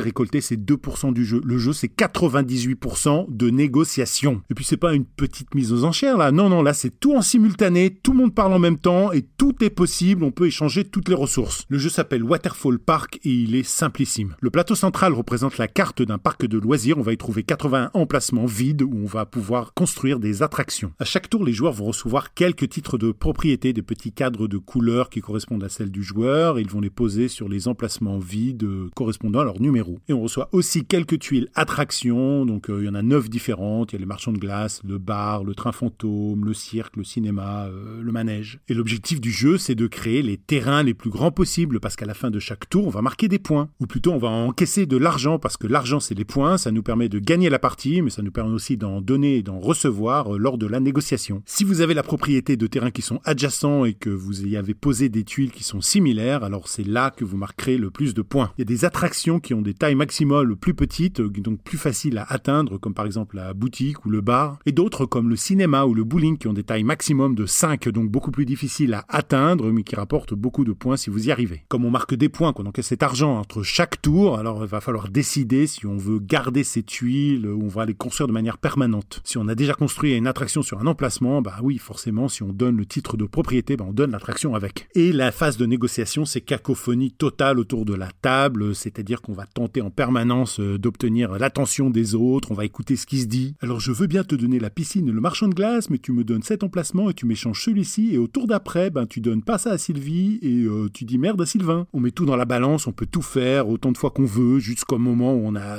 plus rien à échanger, on ne veut plus rien échanger, ou on n'a plus d'énergie aussi, c'est une possibilité. Si le groupe est homogène, euh, qu'on se connaît bien, si on est en famille, qu'il y a une bonne ambiance, alors c'est très très fun. Par contre, si vous êtes trop timide ou trop calculateur ou trop insupportable, euh, oui, ça risque d'être un petit peu compliqué. En tout cas, personne ne consulte son portable pendant les phases de négociation et ça, c'est plutôt un avantage. hein. Waterfall Park se joue de 2 à 5 joueurs, c'est indiqué à partir de 10 ans, mais vous savez ce que je pense, je pense qu'on peut commencer plus tôt pour des parties d'environ 45 minutes et c'est édité chez Repos Productions. L'auteur Karsten Hartwig et c'est illustré par Umeshu Lovers. Il faut pas demander leur avis aux gens, il faut les forcer à s'amuser contre leur gré. C'est le principe de l'éducation. Aujourd'hui, ils vont peut-être vous en vouloir, mais avec le temps, avec le recul, ben, ils vous remercieront. Bye bye.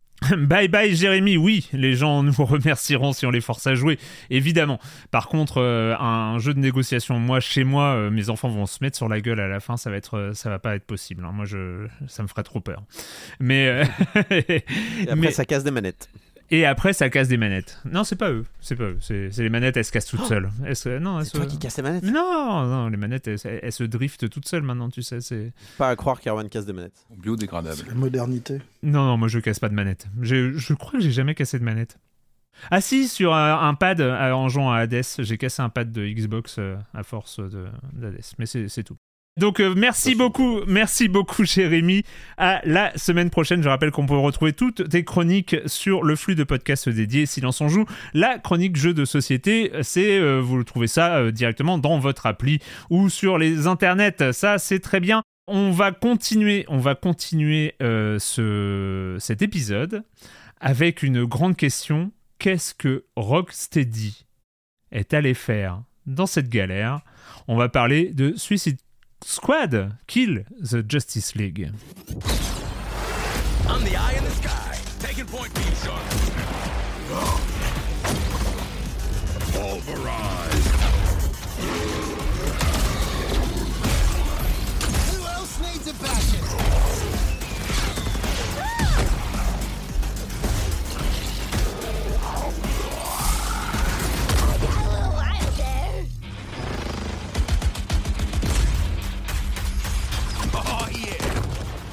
Suicide Squad, je vais pas dire le reste, ça me saoule, mais euh, Suicide Squad, on va jouer quatre personnages. On va jouer le, un requin, on va jouer Deadpool, on va jouer euh, Harley non, non, Quinn. Non, non, non, Deadshot.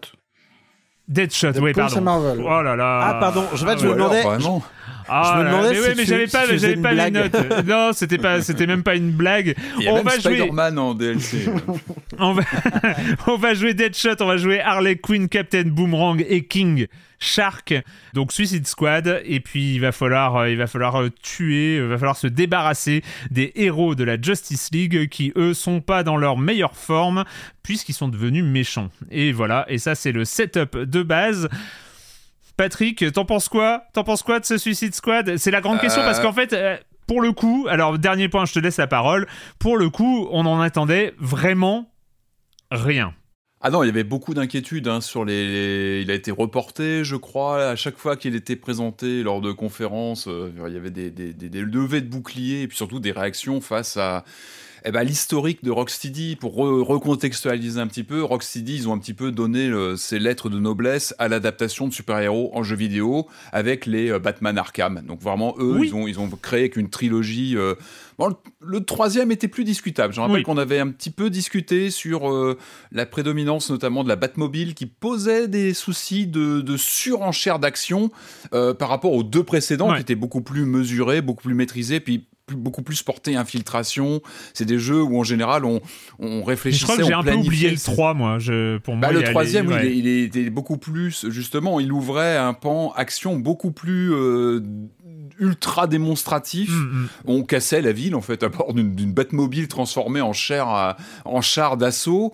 Et euh, il écartait un peu ce côté qui était, qui était très précieux. C'est ce qui avait vraiment valorisé euh, euh, l'art de l'adaptation d'un personnage comme Batman avec les deux premiers volets qui étaient euh, absolument incroyables. Moi, j'ai vraiment un, un affect très fort avec le premier, le Arkham Asylum, pour le côté euh, euh, unité de lieu, euh, une ambiance à couper au couteau, euh, un, un Joker qui est absolument incroyable, et puis une action Et vraiment. puis de- l'installation d'un gameplay qui était vachement original aussi. et voilà, le gameplay avec de l'énigme, de, de la préparation lors des séquences, on était Batman. Tu jouais à ce jeu-là, tu étais, tu Et pensais même le Batman. système de combat de base Ouais. était Ah fou. mais oui, c'était Ouais. des danses. Le il y avait système une- de combat, il a, il a essaimé derrière. Les Spider-Man d'aujourd'hui doivent beaucoup à, à Arkham Asylum. Pas et- sûr qu'on aurait eu. Bon, il y avait les Batman, il y avait, enfin, il y avait eu des Spider-Man aussi qui, qui avaient des mondes ouverts déjà il y a quelques années, mais effectivement, ça a infusé dans tout le genre.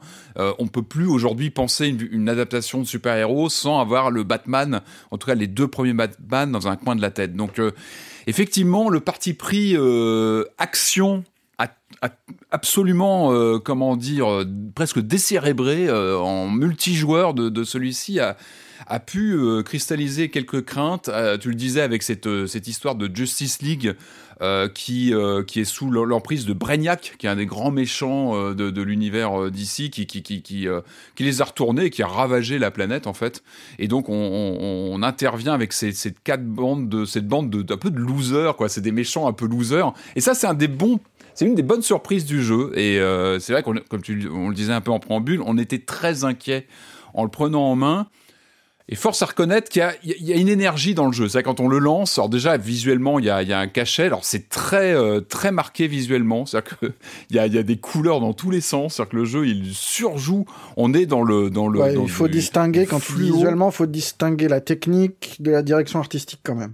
Ouais, la technique est très très belle. On- avec, euh, ah, il y a quelque chose de très, euh, de très réaliste dans les dans les visuels, euh, dans, dans la ville qui est, qui est, qui est dépeinte, et effectivement une direction artistique qui est euh, où tous les potards sont au maximum avec du, du fluo dans tous les sens. Donc, on a quelque chose de très, euh, de très accentué de ce côté-là, qui est aux antipodes de ce que pouvait être un Batman Asylum, notamment, qui était beaucoup plus gothique. C'était vraiment le parti pris euh, euh, très Batman. Là, on a vraiment ce, voilà, ce pan visuel radicalement différent. Et puis, et puis surtout en termes de gameplay, c'est qu'on est vraiment sur de l'action pure et dure, sur un jeu qui est quand même très, très, très porté multijoueur, hein, puisqu'on, euh, ce sont quatre personnages qui se partagent.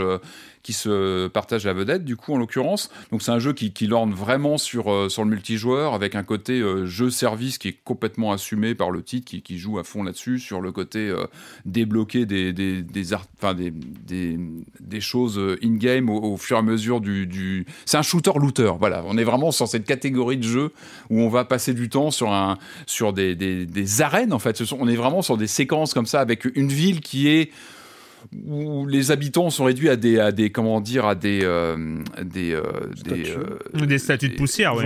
Ouais, ça, des- alors, ce ne sont plus des êtres humains. Enfin, on, on essaie de dédra- dédramatiser ça. On, on passe, ils s'effondrent. Enfin, voilà, ce, ce- ce n'est pas morbide, mais c'est vide. C'est qu'on est vraiment dans des dans des systèmes comme ça d'action pure et dure. Moi, je l'ai commencé euh, une bonne partie en solo. Je crois que Marius aussi, tu l'avais pas mal creusé, euh, creusé en solo. On l'a pratiqué ensuite euh, en, en multi. Et ce qui surprend vraiment, c'est ce côté, alors qui n'est pas désagréable, du, parti pris absolument action frénétique. C'est-à-dire qu'on se lance dans les cartes, on n'est pas du tout dans l'infiltration ou tout ce qu'on a pu avoir dans les, dans les Batman de, l'époque. On est sur du pur jeu d'action. On va aller buter du monstre sur les cartes. On a des, des, des, des, des- des missions qui sont quand même assez répétitives de d'escorte ou d'aller euh, détruire un point avec euh, des, bastions d'ennemis euh, verdâtres. Il y a beaucoup de, de couleurs vertes, de couleurs violettes. C'est-à-dire qu'on a vraiment des, des parties chromatiques assez, assez marquées. Et, et effectivement, un côté très presque décérébré de l'action qui n'est pas déplaisant dans un premier temps. C'est vrai qu'il y a un côté très actionneur, très bourrin avec ces quatre personnages qui ont des, des actions, euh, des coups euh, différents, mais finalement qui se réduisent un peu à la même chose, c'est marteler la, la gâchette droite euh, sur sa manette et de, de, voilà, de bourriner sur, sur, sur les ennemis, avec des séquences évidemment de boss. Un scénario qui n'est pas déplaisant, moi que j'ai pas encore terminé, mais qui, qui- qui- voilà, quand on, il faut aimer DC, il faut aimer l'univers DC, hein, c'est-à-dire que c'est, un parti pris euh, d'ici. On sait que c'est assez compliqué, que ce soit du côté des films, que ce soit du côté des jeux, c'est très morcelé, ça part un peu dans tous les sens. Là, je pense que quand on aime cet univers-là, euh, le jeu euh, fait vraiment du fan service comme il faut, c'est-à-dire qu'il il cite tous les personnages très connus, les méchants, c'est, il y a énormément de clins d'œil dans les décors, il y a beaucoup de citations dans tous les sens. Moi, j'aime bien ce côté euh, montrer ces icônes comme Superman, Batman, un peu en méchant. Là, du coup, on montre ce côté euh, euh, de, super-héros qui sont, passés du mauvais côté parce que parce qu'ils sont sous le- l'emprise de ce Brainiac qui est toujours présent dans le dans le dans l'environnement. On le voit tout le temps au fond parce qu'il est il est vraiment dans les décors. Donc ça, c'est plutôt, je trouve que, voilà, je pense que ça, il y a un respect de, l'univers d'ici. Ça, je pense que Rocksteady sait très bien le faire. Par contre, il y a ce parti pris d'action, comme je disais, qui est plutôt, plutôt plaisant à prendre en main. Enfin, il faut dire les choses. Disons c'est que plutôt- ouais, le premier, le premier contact est plutôt agréable parce que même s'ils abandonnent le, le cœur de gameplay qui, qui était euh, ce combat au corps à corps euh, dans, dans, le, dans le contre et dans qu'on assimilait très vite à une danse pour Mm. quelque chose de beaucoup plus classique euh, avec des grosses pétoires et, et du FPS lambda. Le- je trouve que les sensations sont pas mal. Euh, les, les flingues marchent plutôt bien. Enfin, en tout cas, ceux que j'utilisais moi avec Shark Ouais, et le côté minigun et tout, tu le ressens bien. Il y a ce truc euh, de de déplacement des personnages qui les qui permet de les distinguer très vite et Pas de- toujours en bien pour certains. On en parlait hier, justement, on a confronté. Ouais, nos bah sur les quatre, il y en a un qui est plutôt raté. Euh, c'est dommage, c'est le personnage le plus emblématique du, du lot puisque Harley Quinn, se... en Oui, gros, ouais. la grande dynamique des personnages, c'est comment ils vont se déplacer dans les niveaux. Ouais. Euh, Shark fait des bonds à la Hulk qui sont hyper fun. Enfin, moi, c'est vraiment le truc que je préfère du jeu, c'est euh, ce, ce saut chargé qui La- permet oui, d'aller oui. extrêmement haut et qui est, qui est super marrant. Je suis très. Captain, moi, euh. Captain Boomerang qui, per- qui, qui se déplace en série de petites téléportations et, euh, et donc Patrick Helio qui euh, Ouais, se déplace en, en jetpack et qui, Mais qui euh, tape partout. et qui joue à Rocketeer. euh, C'est vraiment dans son très drôle. Ouais. C'était tellement puis- hilarant de regarder Patrick euh, voler euh, à travers le ciel de manière absolument pas gracieuse, vraiment. Appelez-moi Rocket Ranger. c'est C'était Ranger. incroyable. Et avec, avec, le, avec le compte à rebours du jeu qui lui demande Patrick, faut que t'ailles au point de rendez-vous Oui, maintenant. Euh, bah ah, oui, j'arrive et tu le vois vraiment faire des zigzags dans le ciel. Mais non, mais nous, euh, mais non, mais tu sais que. Marius, des fois, nous, on sait s'arrêter devant une plage et on regardait C'est vrai que oui, l'eau on, est très bien on- foutue. on prend le temps d'observer. Mais les oui, et, et c'est vrai que le jeu te, te tape du pied. Bon, bah, ramenez-vous, faut continuer la partie. Et bon, voilà, c'est comme ça. Donc, on rallume le jetpack, on se tape dans tous les immeubles et on, on vous rejoint. Mais, euh, Mais oui, ils ont chacun leur, leur moyen de locomotion. Et c'est vrai qu'il y, a des- il y a des vraies différences manette en main. On le ressent dans les dynamiques de, de voltige qui sont plus ou moins agréables. C'est vrai que moi, j'aime Et bien il y a. Harley Quinn donc qui se retrouve avec les outils de Batman et où Rocksteady, qui a signé le grand jeu Batman, réussit à rater les outils de Batman C'est fou. parce qu'ils sont juste pas taillés pour la carte qu'ils ont là. Ouais. Ouais, ouais, ouais. Euh, et c'est ça, enfin moi c'est cette carte complètement lambda, à mes yeux, c'est le c'est le cœur du jeu, son principal problème, ce qui le rend fun pendant un moment et, et puis ce qui, au bout d'un d'un certain nombre d'heures, devient euh, Ouais, très sa, sa plus grande, dirait. voilà, sa plus grande, sa plus grande, son plus grand problème, c'est que on a affaire à une grande ville assez euh, lambda parce que c'est des villes en jeu vidéo, on en a vu 50 000. Mhm. Là, on nous fait miroiter des petits symboles de l'univers d'ici. Ok, d'accord. Bon, je veux dire, l'univers, les univers Marvel d'ici, c'est pas comme si on, on, on découvrait ça. On, comme, enfin, moi, j'en ai soupé, j'en ai marre. euh, Il faut avoir Non, un petit peu joli. autre chose. Oui, oui, oui, mais il faut avoir un petit peu autre chose que juste des clins d'œil à offrir, quoi. Euh, Hmm. Il y a un moment, on visite le Daily Planet, Oui, on y était hier soir. on s'en fout, quoi. Enfin, je veux dire, on, on se marrait à regarder les détails et compagnie, mais c'est c'est ni touchant, ni quoi que ce soit, et c'est juste des clins d'œil qui sont posés là, et puis qui, le jeu n'en fait strictement rien, et basta. Mais, donc, ouais, le premier contact est plutôt bon parce que Mm. c'est dynamique, c'est énergique, euh, c'est plutôt marrant de se jeter d'un endroit à l'autre de la carte, de, de passer d'un personnage à l'autre pour essayer de voir comment il fonctionne avant de se rendre compte qu'en fait, au-delà des, bah, des mécaniques de déplacement, bah, les guns, les machins, c'est exactement les mêmes d'un personnage à l'autre, qu'il n'y a pas vraiment quelque chose qui fait leur identité, euh, qui permettrait de, de créer un attachement vraiment au personnage. Enfin, Harley Quinn, typiquement, le grand marteau qu'elle a, euh, qui, est, qui est iconique pour le personnage, bah oui. n'a aucun sens ici, c'est juste une arme de plus en, Bah, on bourrine et toujours les mêmes gâchettes avec. Et voilà. euh, ouais, c'est ça. mais voilà, le, le, le, le cœur de gameplay qui est euh, à la fois dans le tir à distance et euh, qui installe toute une mécanique de récupération de boucliers en allant au corps à corps est plutôt plaisante au début, Mhm. jusqu'à ce qu'on se rende compte qu'il y a quand même une boucle de gameplay qui est finalement euh, hyper répétitive, qui tient beaucoup bah, à l'organisation de l'espace qui ne donne à jouer que des, euh, des escarmouches sur des toits, dans des ruelles, dans les machins, mais ne construit pas vraiment de missions significatives. C'est juste des suites de combats Ouais. euh, avec des, des groupes de personnages qui pop d'un coin à l'autre, d'un point à l'autre de la map. Très Alors, le- Saints Row, il y a un petit côté Saints Row. Ouais, enfin, c'est- c'est- euh, c'est ou très Crackdown. Crackdown, Moi, je pensais voilà, beaucoup à c'est ça, Crackdown. c'est- Mhm. Je sais pas si vous l'appelez le. Crackdown de Microsoft. Ouais, ouais, euh, ouais. Il y a ce côté c'est- un petit peu générique dans les actions, dans les. C'est dynamique, il se passe toujours un truc, mais au bout d'un moment, tous ces trucs-là, on a l'impression que c'est du vide, quoi. Ouais. Et, Heureusement euh, qu'il y a, séquences, il y a les séquences cinématiques qui sont vraiment bien fichues. C'est vrai que la modélisation des, des acteurs, parce qu'on a vraiment cette, cette sensation de présence dans, la, dans Ah, les, les, visa- dans les les visages sont dans exceptionnels. Hein. Les, Ouais, euh, d'un point de vue et la technique, chimie, on, on la voit chimie bien entre- que les mecs maîtrisent le truc, qu'ils et ont la des chimie des moyens. personnages. Y a- moi, je me suis marré sur certaines répliques, même hier soir. On se marrait. Il y a vraiment des, des moments. Ouais, c'est un mélange euh, nanar, c'est un mélange entre le Ouais. nanar et le et le bah, et les films qu'on a pu voir, les Suicide Squad, euh, où ils vont taper à la fois dans le mauvais Suicide Squad, c'est vraiment le film de débilou, et puis le côté un peu outrancier, un peu Mm. Un peu too much, qui était euh, le film de James Gunn, qui était plutôt sympa. Ouais. Enfin, il y avait des bons côtés, même si dans le film de James Gunn, il y a des moments de bravoure qui sont super drôles et, euh, et- et qui marchent bien. Et là, mais pas du tout. Enfin, il y a, il y a des petites poches d'humour, mais dès qu'on est en jeu, dès qu'on on, on est dans le générique le plus total, et, et finalement, c'est ça qui tue complètement le jeu. Rocksteady, ils avaient réussi à installer à la fois le plaisir de se déplacer dans Gotham, mais aussi d'entrer dans des bâtiments. Enfin, il y avait tout un truc d'intérieur et de donjons qui étaient construits avec des missions où tu réfléchissais à comment tu approchais le truc, où tu y allais un peu plus franco, mais tu te reprenais, tu te C'était fait à la main. hein. C'était fait à la main. hein. Voilà, des jeux ici, il n'y a pas d'intérieur, il n'y a juste que cette que ces toits dans lesquels on saute Ah, il y a dans tous les sens. quand même. Il y a le Daily Planet. Oui, mais on n'a rien à y faire. En fait, c'est des, c'est des zones qui, Oui, qui- ce sont des arènes. hein, servent. euh, passe. euh, les intérieurs ne servent que, que d'espace pour, euh, pour amener à des cinématiques ou. la fameuse base. mais on y, voilà, mais on n'y fait rien. Il n'y a pas de combat dedans. Y a, parce que le, parce que le gameplay n'est pas taillé pour des intérieurs. Parce que Mhm. tout est fait pour sauter d'un point à un autre de la carte. parce que tu pourrais pas utiliser ton jetpack, ça serait le bordel. Non, Et puis je casserais tout en plus. Et du coup, il y a un, effet de répétition qui est assez terrible. Euh, on pense à un moment, enfin, la campagne fait en gros une douzaine d'heures. Moi, je me suis arrêté juste, juste avant la fin, de dépit, de, de ras-le-bol. De... Donc, j'ai pas vu la, la fin boss, de la la campagne et je m'en fous. en gros. Pour, pour Mais voilà, il y y a quelques boss où on se dit, ah tiens, les- les premiers boss qu'on rencontre, on se dit, ah tiens, il se passe quelque chose, le jeu va changer, va investir autre chose d'autre.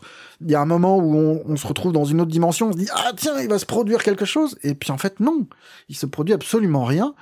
Euh, Il y a bien des petits combats de boss qui sont pas franchement difficiles, mais qui ne débouchent, enfin, qui ne transforment pas le jeu, en fait. Qui sont Il juste joue beaucoup sur le gigantisme, on en parlait, ouais, aussi, l'effet d'échelle qui est assez gigantesque, en fait. On a vraiment souvent cette sensation comme ça de, de, de, de tourner autour du. Enfin, le, le boss qu'on qu'on avait croisé hier soir, qui était assez gigantesque, où on sent qu'il s'amuse avec les hauteurs, avec le côté comme ça. euh, ouais, gigantesque. On sent que c'est vraiment l'échelle qui a été choisie sur, euh, sur ce titre-là. Oui et Mais non, parce que quand tu regardes les Final Fantasy, enfin, tu vois, un brouillon. truc comme Final Fantasy XVI, là, il y a du gigantesque, là, il y a du, du jeu d'échelle.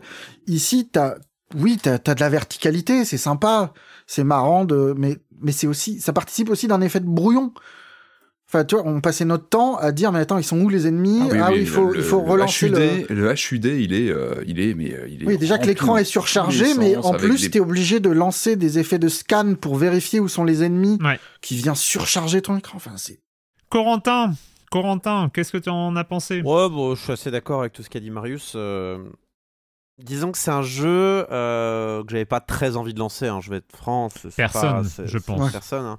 Mais je pense que ce qui, ce moi qui- ce encore qui joue moins. un peu dans sa faveur parce que les premières minutes, vu le, sont horribles, mais Moi, je les ai trouvés horribles. Moi, je les ai ah trouvés moi j'ai horribles, moi j'ai les premières. j'ai trouvé moins pire.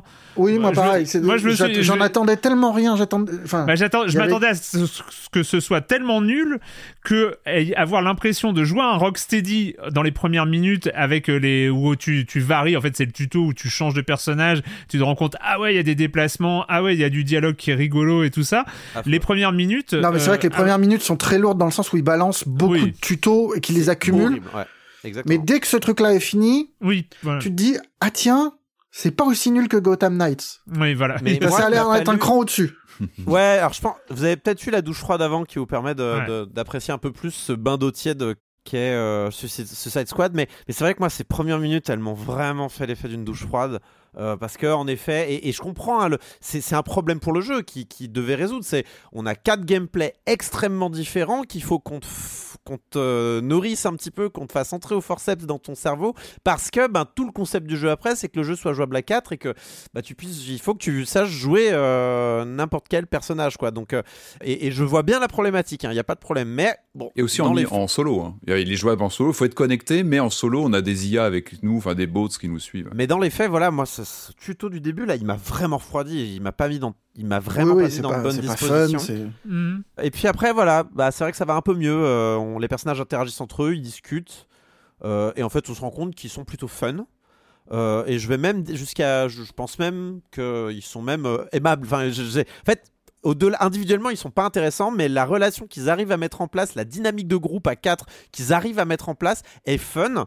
Mais du coup, ça, ça dévoile du coup un énorme problème de ce Suicide Squad, c'est que le jeu est le plus fun quand on n'y joue pas. Et c'est au bout d'un moment, je trouve que c'est quand même un aveu d'échec absolument incroyable pour un jeu, pour un jeu vidéo finalement. Euh, C'est-à-dire que moi, je, je passais du bon temps devant les cinématiques quand ils disaient n'importe quoi. Il y a une Avec scène. On était mort de rire. On, on était quand même vraiment mort de rire hier. Il y a Ouais, une scène vrai. incroyable où il touche un appareil qui les paralyse. Sauf que si tu touches le paralysé, tu deviens toi-même paralysé. Et ils se touchent tous les uns les autres au moment, donc ils sont tous coincés dans une position. C'est une espèce de de- de- de- de- d'humour un peu euh, Ouais, puis il y a- euh, il y a- sla- slapstick, très humour physique. Qui Puis est t'as le jeu d'acteur aussi, là, t'as t'as vraiment des bons acteurs, enfin absolument. visuellement, les mimiques, tout passe quoi. Il y a, il y a vraiment Absolument. une réalisation, je trouve, dans ces séquences-là qui est assez. euh, L'humour passe aussi par ça, par un Ouais. petit, euh, un petit clin d'œil, une petite mimique, et, et ça, Ouais. ça fonctionne bien. Non, non, mais que- ça, ça, ça marche bien et c'est ce qui me poussait un peu à continuer parce que j'avais envie de savoir, euh, j'avais envie de voir le sketch d'après. Et c'est là où peut-être je suis un peu plus en désaccord avec toi, euh, Patrick. C'est peut-être le mauvais mot que tu as utilisé, c'est pas impossible parce que le scénario, on s'en fout. Le scénario, il est. Oui, l'histoire- après, ça dépend ton, inintéressante, ta. mais- Non, mais ça dépend Mais- de ton attrait la- pour la- l'univers DC Comics en général. Enfin, Même, vraiment, ça. mais même, je pense même, que c'est, vraiment un jeu taillé pour les fans et euh, enfin, Ouais, t'as mais même ce- la façon, tu vois, la façon d'introduire l'histoire est nullissime. Enfin, t'as même pas une scène un peu forte d'entrée. Bah, c'est c'est un juste on me dit, flashback. elle est, enfin. elle est nulle. Oui, tu commences par un flashback, machin. Enfin, c'est vrai que c'est un peu tarabiscoté le début. C'est vrai que c'est C'est- pas forcément. L'histoire le- est à la fois pauvre et, et- et- et mal mise. Enfin, Effe- effectivement, le, le côté, euh, ce qui fait avancer le joueur dans, euh, dans l'histoire, c'est un peu négligeable. C'est, mais vous l'avez déjà dit, c'est plutôt les qualités d'écriture. C'est, je trouve que Mmh. c'est bien écrit. Étonnamment, oui. Étonnamment, c'est ça. l'histo- L'histoire est, est inintéressante. Enfin, moi, je la trouve l'histoire même, même sur euh, une échelle de, de qualité d'ici que j'aime pas du tout d'une manière générale. Euh, même sur cette échelle-là, je trouve que vraiment l'histoire, euh, enfin, même le l'axe dramatique Mm. est, est totalement inintéressant. Euh, mais il y a l'écriture des personnages. Ouais. c'est même pas Ouais, l'écriture, bon. je pense. C'est C'est effectivement, sketch, c'est la dynamique de groupe et le côté slapstick du truc.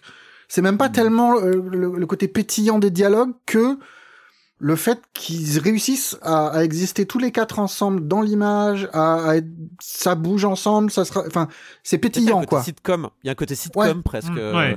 Et, et, et, et ça tient à, à pas grand chose des fois. Euh, hier, juste, je me marrais parce que euh, je crois que c'est Boomerang euh, qui parle, euh, qui, qui dit un truc. Et en fait, il, il est posé sur euh, Harley Quinn et il bouge les bains et il met des gifles sans faire exprès à Harley Quinn. Et juste regarder ça, c'est drôle en fait. Et t'as Harley Quinn qui est, qui, est, qui est manifestement et visiblement agacée par ce qui se passe. Et, je- et comme elle fait des mimiques incroyables, euh, notamment grâce à son maquillage de, de, de, de Harley Quinn, bah, tout ça fonctionne mine de rien. Et moi, c'est le seul truc qui me pousse un peu parce que honnêtement. Alors oui, alors je suis aussi d'accord avec toi, hein, Marius. C'est vrai que euh, quand on finit euh, et je prends un peu plus de plaisir, là, je suis dans, je pense, que je suis au pic du plaisir du jeu. euh, c'est euh, quand tu commences vraiment à maîtriser les mouvements d'un personnage. euh, vraiment, ouais, il y a un petit plaisir quand même à traverser la map. Euh, là, Boomerang, c'est un, un plaisir. hein. Boomerang, c'est un plaisir de Ouais, ouais, l'utiliser. Boomerang et Shark, Euh, qu'ils sont requin, réussis. euh, C'est les deux meilleurs. Euh, ils, sont, ils sont vraiment fun. Puis après, les combats arrivent, et puis c'est le bordel. Et puis, euh, puis en fait, t'as pas beaucoup d'emprise. Il y a des moments un peu où tu te sens un peu coincé. combats. tu te sens un peu coincé par le gameplay. euh, C'est-à-dire que là où un, un- là, je pense que le jeu aurait dû, par exemple, nous, nous, nous récompenser soit par du score, soit par de meilleures récompenses. Les moments où on arrive à faire des bons combos, où on arrive à tuer tout le monde très vite, ou, ou dans, dans- d'une seule traite. Euh, C'est-à-dire que dans ce jeu, donc il y a un système de bouclier et de, et, de, et de points de vie. Et pour recharger son bouclier, il faut réussir certaines attaques au corps à corps, mais qui sont pas disponibles tout le temps. Et il y a des moments où on est coincé, on n'a plus de bouclier, on n'a Hmm. plus de points de vie. Et grosso modo, t'as le choix entre crever ou crever parce que le bouclier, il va pas se régénérer tout seul, le, le point de vie non plus. Ça m'est arrivé très souvent d'être coincé en fait, de, me dire bon bah là, euh, va falloir que je prenne un risque un peu démesuré. J'aurais préféré que le jeu me tape sur les doigts autrement que de me faire mourir quoi. Et c'est vrai que j'ai eu pas mal de cas où c'est arrivé. Après, c'est du détail dans l'ensemble et c'est pas le plus gros problème des combats euh, qui, qui, sont illisibles. Il y a l'interface utilisateur est vraiment chargée. Il y a des couleurs partout. Euh, en fait, le problème, c'est que comme euh, la direction artistique vraiment baveuse, vraiment de mauvais goût, euh, criarde, en fait, occupe un- une, une plage de couleurs tellement, tellement large qu'il n'y a plus, il y a plus de place en fait pour euh, mettre même des pour, se, indicateurs. même pour se reconnaître quand on est en multijoueur, on, des fois Ouais. on est dans une telle euh, orgie de, de, de, de, pixels dans tous les sens, on sait même plus où sont euh, Mais- les copains, ou comment les retrouver, on tape dans, dans, dans, dans, dans, dans la masse en fait et on perd Mais complètement. en fait, le- euh, on a une plage de couleurs de base qui est tellement occupée de manière large par les décors, Saturé, les, ennemis, saturé. saturés, ouais, euh, que euh, bah du coup les éléments euh, d'interface, bah, des ouais. icônes, euh, des surlignages d'ennemis, ah ce personnage est en train de te faire un contre, va, va t'attaquer donc faut faire un contre, ou alors ah tiens ce personnage est vulnérable donc il faut lui voler son bouclier. Bah tout ça en fait se mélange dans une espèce de, de, de de blob coloré qui est impossible à lire et qui rend les qui rend les, les, les combats vraiment fouillis, confus. Tu sais pas où t'en es en plus. Et encore Euh, sur le combat de base, ça va. C'est le jeu aime bien, enfin pour pour essayer d'exister, parce qu'il te fait faire toujours la même chose. Le jeu rajoute des contraintes. C'est euh, tu ne peux euh, battre les ennemis qu'en leur envoyant une grenade élémentaire que tu obtiens en faisant tel Ouais. truc et tel Ah machin. Mais sauf que ces trucs-là s- s- s'accumulent, s'empilent avec un, un côté pas toujours très lisible et que c'est enfin, des rajouts de, de, de, de couches de pas lisibles. Il y a un moment, ça devient insupportable en fait. Et pas, et Alors que dans le fond, ça- c'est plutôt bien d'essayer de renouveler le gameplay comme ça. Ouais. mais, euh, Et il y a de bonnes idées. Je veux dire, le fait de mettre un contre et euh, euh, un- enfin différents types d'attaques, Ouais, des, signaux. ouais. Enfin, on parlait de Prince of Persia, mais c'est un peu le même. euh, fondamentalement, c'est la même chose. C'est on te donne un signal, tu dois réagir correctement au signal envoyé, euh, et il y a pas de problème. Et ça, fonctionne bien euh, normalement. Mais là, le problème, c'est que les signaux sont complètement brouillés par tout ce qui se passe, et on est perdu. Euh, rajoute à ça des recharges dynamiques de, de tes armes, donc t'as une petite jauge qui apparaît, il faut, faut taper dans le verre. Là, Là, il y a que- beaucoup de paramètres, ouais, ouais. Il fallait rajouter ça, bien entendu.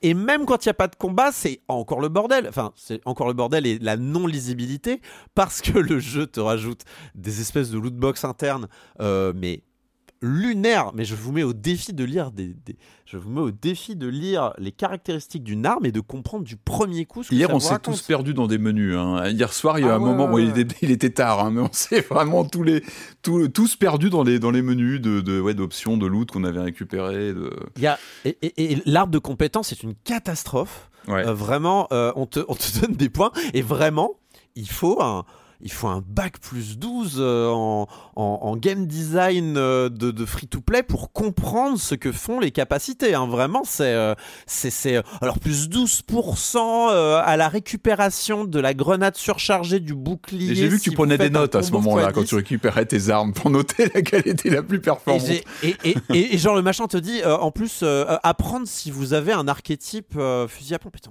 je sais pas quel. Oui, surtout, bah, surtout qu'on sort, enfin on sort, non, il y a, il y a Spider-Man 2 qui est toujours là en face, il y a, bah, encore une fois, il y a la jurisprudence euh, Batman, on, on est obligé d'y penser, c'est le même studio, donc euh, ça, ça te trotte dans la tête. Euh, Même là, ça- je pense que c'est un jeu qui peut passer en mode un peu plaisir coupable, de, euh, défoulant, un peu euh, que tu vas faire comme ça entre potes, mais au, dans la fond Bah de ta ouais, mais tête, tu le mets dans dis- les mains de qui? Tu, le mets dans les bah, mains de qui ce Tu te dis Ton- quand ton- même, ouais.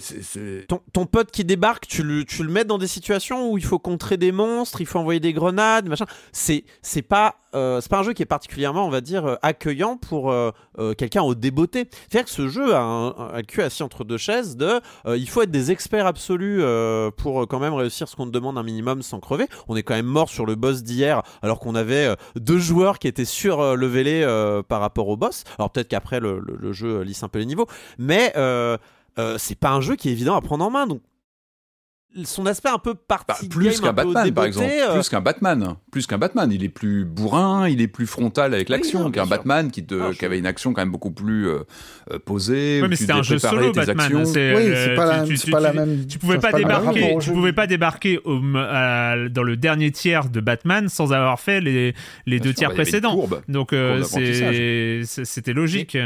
Mais, mais moi, je fais pas jouer ce jeu-là à quelqu'un qui débarque chez moi et qui, Ouais. qui- qui veut qu'on joue un jeu en coop. C'est pas possible. Euh, oui, alors là, il faut bien que tu penses à contrer. Et là, il faut que tu lui voles son bouclier. Alors lui, il ne prend que les grenades. Et lui, c'est les grenades élémentaires. Euh, ah, ton- ah, ah, tu joues Harley Quinn Ah, dommage, je vais pas pouvoir t'expliquer comment te déplacer parce que personne ne sait se déplacer avec Harley Quinn. Euh, mais vraiment, il y a, y a- y a ce côté un peu compliqué de base qui va à l'encontre de l'idée de, euh, comme dans un, euh, je sais pas, Left 4 Dead ou n'importe quel autre jeu qui va se jouer à 4 sur des, des sessions courtes comme ça. Euh, euh, euh, voilà, il n'y a, pas ce côté simple qui devrait arriver quand même pour ce jeu un petit peu, euh, pour ce genre de jeu un peu coop party game. Quoi. Hmm. Et c'est dommage parce que bon, bah, il y aurait. Enfin, bon, j'avoue que je vois pas non plus un, un- un potentiel immense dans Suicide Squad comme ça, mais mais s'il y a un point positif, moi que je garde, c'est que ce jeu-là, tout en étant quand même pas mal raté, me fait percevoir ce qu'aurait pu être un, bon Suicide Squad quand même. Il y a deux trois bonnes idées par-ci par-là. euh, ils ont réussi à me convaincre sur les sketchs. Bon bah du coup, euh, bon bah même ça, je trouve que c'est assez douloureux parce que ça te rappelle qu'il y a, qu'il y a quand même un savoir-faire, Bah, que les mecs sont pas, enfin que c'est pas un jeu fait par-dessus la jambe, et du coup tu loupes. Enfin, je sais pas, il y a un moment où tu te dis, ok, ce studio a choisi de faire ce jeu. Parce qu'en plus, les histoires Ils derrière, c'est c'est hein. vraiment, c'est pas, c'est pas, ça n'a pas été imposé par l'éditeur ou ça a l'air d'être un- une volonté de faire du- un jeu multijoueur. Qu'est-ce que doit faire un studio? Est-ce que, est-ce que les mecs doivent se contenter de refaire le même jeu jusqu'à ce qu'on en ait marre? Est-ce qu'ils auraient dû faire un, Bah, il y avait déjà des variations dans Batman, hein, on en parlait. hein. Le troisième qui était quand même hein. beaucoup plus euh, action. Enfin, ils, ils Ouais, commençaient déjà, je pense, à évoluer dès le troisième euh, Batman original. On sait qu'ils ont, a priori, ce qu'ils disaient, ils, ont beaucoup hésité à, à travailler sur un jeu Superman. Ça a été un long- longtemps en- à l'état de rumeur. On parlait souvent d'un Superman chez eux qui, qui faisait discuter, parler, parce qu'on on se demandait ce qu'ils auraient pu faire avec euh, les pouvoirs de Superman et leur gameplay qui a du coup tellement inspiré les Spider-Man et compagnie euh, euh, en face. Euh, et ils signent ça aujourd'hui. Donc c'est vrai qu'on. Je pense que c'est un développement qui a été compliqué. On le disait, il, a été, il y a eu des reports, il y a eu des, je pense, des questionnements sur le multijoueur. euh, euh, Oui, enfin, à- à l'inverse, tu peux dire c'est un jeu qui a eu le temps. Il y a quand même quelques années pour Ah oui, le a eu truc. plus que il y a bientôt même. 10 ans. hein, que le c'est aussi un studio hein, qui a eu des ans. accusations de, de, de méconduite sexuelle, enfin de- de- d'agression et machin, et que ce truc-là a été plutôt passé sous silence. Enfin, il y a, il y a une, une espèce de code de sympathie pour Rocksteady où tu te demandes, mais en fait, ok, leur, leur jeu était cool, mais euh, mais on défend quoi? On défend un studio où il y a eu des accusations de, enfin de, de, de- de- vraiment de d'ambiance de boys club et machin qui est passé suffisamment sous les radars pour pas qu'il soit emmerdé de façon continuelle. Euh, il signe un jeu qui est, qui est quand même complètement raté. Enfin, dans, dans six mois, ce jeu, plus personne n'y touche, quoi. Déjà aujourd'hui. hein. Redfall de Rocksteady. Ouais, déjà, déjà, les premiers Déjà- chiffres qui reviennent déjà, les premiers ont l'air de dire sont, que c'est euh, pas... C'est c'est un peu le Redfall, c'est un peu le Redfall de, de Rocksteady, je trouve. euh, c'est Ah non, quand le- même. Ah non, non, non. Redfall, c'est- Franchement. c'est c'est fort quand même. Franchement, c'est les mêmes problèmes. hein. C'est un peu les mêmes problèmes. je On s'ennuie moins quand Non, même. ouais, que on Redfall, non, hein, je- Redfall, on s'est quand même... euh, Je finirai Ah, pas, non. je finirai pas celui-là, j'ai fini Redfall. hein, mais- Ils l'ont, ils l'ont, ils l'ont pas envoyé à la presse avant. Enfin, c'est, ils étaient en blackout avant la sortie. Euh, ils ont pas, il n'y a pas eu de preview euh, dans, dans la presse. Enfin, tu sens qu'il y a un truc. Ce qui est un peu compréhensible, hein, parce que la presse... Enfin, on- enfin, le jeu, il est arrivé avec une cible sur le visage. Oui. Tout le monde, tout le monde se méfiait de ce jeu. Je veux dire, enfin, le- dès, le, dès les premiers trailers, on se disait, mais qu'est-ce qu'ils foutent? Pourquoi ils font ça? Mmh. Mm, mm. Donc, Mais quelque part, tu peux comprendre euh, aussi l'envie de, l'envie de dire, bah, ok, à ce moment-là, attendez le dernier moment. C'est Et- surtout, j'ai l'impression, depuis les dernières previews là, qui étaient catastrophiques, euh, vraiment les retours étaient pas bons du tout. Euh, j'ai l'impression que c'est là où il y a eu un avant et un après. Euh, ouais. je pense euh, changement de mentalité là. Ah, on a peut-être, euh, on a peut-être un navet sur les bras en fait. Euh, je pense que c'est là où ça s'est ça s'est joué à mon avis. Et c'est vrai que Redfall, on avait eu euh, zéro news aussi. Mais oui, comme quoi Ouais. c'est Red- Redfall, jamais. je l'ai eu. Est-ce qu'on est-ce qu'on l'a eu tôt, je sais plus. Non, bon. Redfall, non. Redfall, il y avait vraiment un- une espèce de, de, de blackout, euh, genre euh, personne n'en parlait et on était là, mais genre le jeu est dans trois semaines, pourquoi pourquoi on n'a pas de nouvelles? C'est Ouais, quand, ouais, ouais, Ouais. c'est possible. J'avoue, je me rappelle plus trop du contexte. Mais pour moi, c'est les mêmes défauts, euh, même, même problématique. Jeu multi, un, peu, un peu en plastique, pas compréhensible, avec des combats fouillis. Il y a, il y a un peu, je trouve, des. Et, Au sauf moins que Redfall avait son univers à lui, quoi. Redfall avait son univers, euh, Suicide Squad a son humour. Ils ont chacun leur truc pour peut-être un peu se raccrocher aux branches, vaguement, parce qu'honnêtement, c'est pas des réussites. Il faut un jeu à côté. Mais euh, quoi. bon, c'est un peu. c'est quand, même, euh, c'est quand même décevant, hein, ces histoires. Suicide Squad Kills the Justice League, euh, qui euh, donc euh, Rocksteady, édité par Warner, entre 70 et 80 euros, bientôt à 18 euros en, en solde. Hein Faut ne, ne vous Ouais, pressez pas, surtout. C'est Ouais. pas impossible. hein. Jusqu'à ce que les serveurs de, de Warner Bros. ferment et qu'on puisse jouer. Bah oui, profitez parce que d'ici 18 mois, euh, voilà, euh, vu qu'il faut une connexion, il faut un serveur et ça risque de pas durer longtemps. Alors en tout cas, tel qu'il est présenté Même actuellement. en solo, du coup. hein. Même en solo. hein. Ouais, Même en solo. Ouais. ouais, il faut être connecté même en, même en, Ça même en être solo. interdit. Et c'est vrai que les... Attends, moi, juste un dernier truc. Ah bah vas-y, vas-y, vas-y. Non, non, mais c'est un, c'est enfin, un détail débile, mais il y a quelques mois, on avait Spider-Man 2 qui, moi, me, enfin, techniquement, le jeu est super, il est très réussi, et moi, j'avais une forme de fatigue, mais il y avait quand même ce petit plaisir de, du, du côté fanboy, justement, qui, le jeu te donnait des costumes toutes les euh, 30 minutes, en te disant, Eh, euh, essaye cette version alternative de Spider-Man et machin, et il y avait un truc très généreux, quoi. Là, t'as un costume et demi et euh, pour en acheter, c'est genre 30 balles pour avoir le costume plus la palette de couleurs et machin. Enfin, il y a un... Que C'est vraiment dégueulasse. Enfin, ces trucs-là, je- moi, je- j'en peux plus, quoi. Ouais. Oui. Euh, c'est vraiment, dans le fond, C'est un peu il y a vraiment ce truc euh, un peu dégueu, quoi. Ouais. Bah, les, fans de, les fans de comics ont de l'argent et ils le savent aussi, hein, donc euh, malheureusement. euh, Mais les fans de comics n'y jouent pas et personne n'y joue. C'est un peu le problème de, de Rocksteady et Warner en ce moment. Donc voilà, bientôt une, une dizaine d'euros en solde. Attendez peut-être avant d'essayer de voir si ça vous intéresse. C'était Suicide Squad Kill the Justice League. On va terminer cette émission. On a un deuxième remake euh, dont il faut parler. Euh, mais comme d'habitude, s'il y a de la pub, c'est maintenant.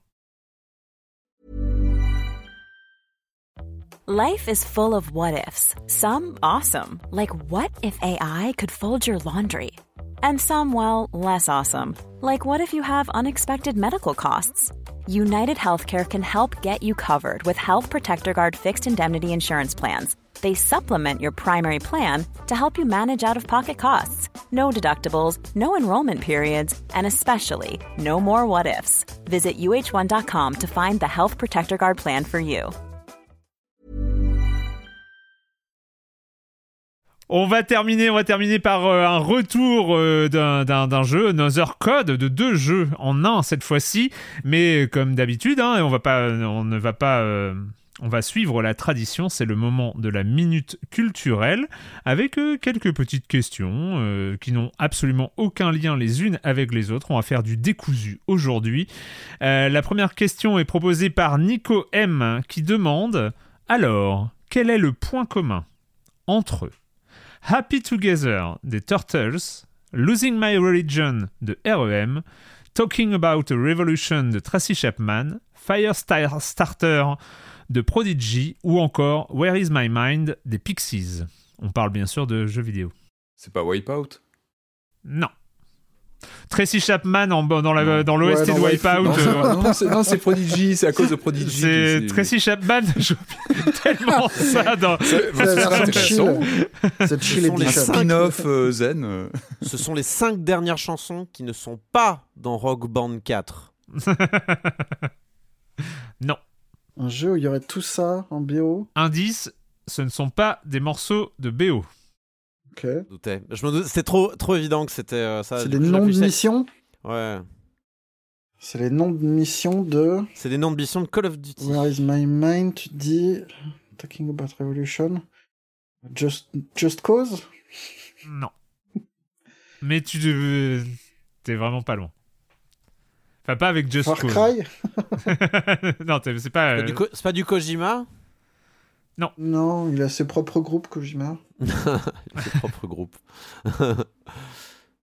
ah, c'est pas du. c'est Pas... Si, c'est du. euh, C'est pas The Evil Within ou un truc comme ça?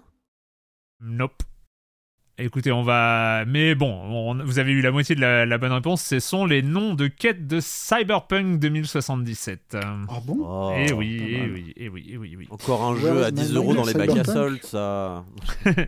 Euh, une question euh, vis-à-vis d'un jeu euh, dont on a parlé il y a deux semaines, c'est Val0200 qui pose la question qu'est-ce qu'on pouvait faire dans les jeux Phoenix Wright sur DS et 3DS et qu'on ne peut plus faire sur Switch? Crier objection. Merci. c'est tout à fait ça. C'est tout à fait la bonne réponse. On ne peut plus crier objection à sa, cons- à sa console. Est-ce qu'on le faisait à l'époque? Non, mais Oui, oui, Ah oui, si, moi, si. je le faisais. Ah bah oui, dans le J'étais métro. tout euh. jeune, j'adorais le- ça, bien sûr. dans ah le ouais. métro. Ah bah oui, évidemment. Ah, mais je jouais pas dans le métro, je jouais dans ma chambre. lit, surtout, quoi. Trop bien. Ça marchait bien? Oui, bah, si tu pouvais souffler dans ton micro, ça marchait pareil. Ah hein, oui, euh. Le machin, il n'y avait pas de reconnaissance de, de, de, de mots euh, Ah, de que tu d'accord. prononçais. C'était, vraiment. Est-ce qu'il y a du son? Oui, il y a du son. D'accord, il y a quelqu'un qui me parle.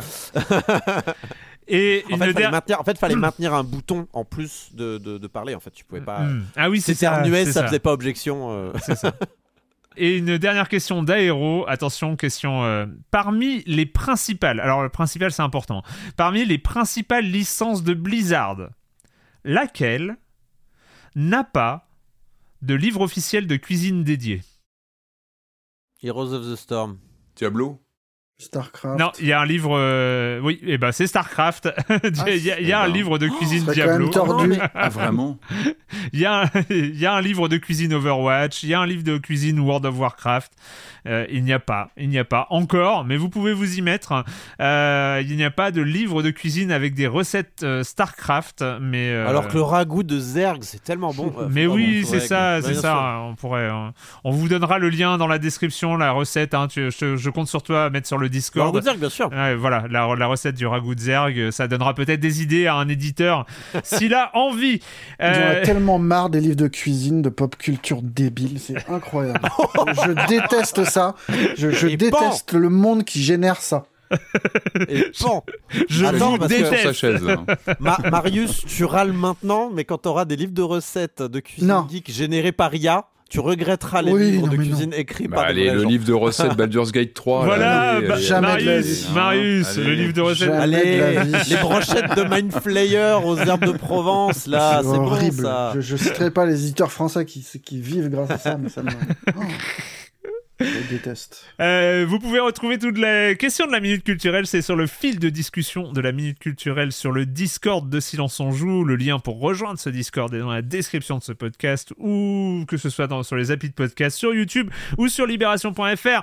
Bref, on va terminer avec le dernier jeu, le tout premier. Le tout premier, il était, euh, il, est, il est sorti il y a quand même un bail. il est sorti en il y a 20 ans, 2005. pas Il y a, bah oui, Ouais. ça fait un peu moins de, un peu hein. moins de 20 ans. C'était sur la DS. Le deuxième est sorti sur la Wii.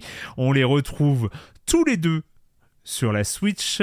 On va parler de Another Code Recollection. I've been waiting for someone like you. He's the one who told me to come to this island. So where is he?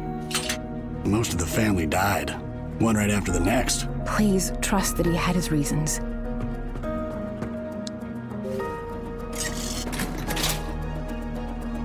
I remember it all.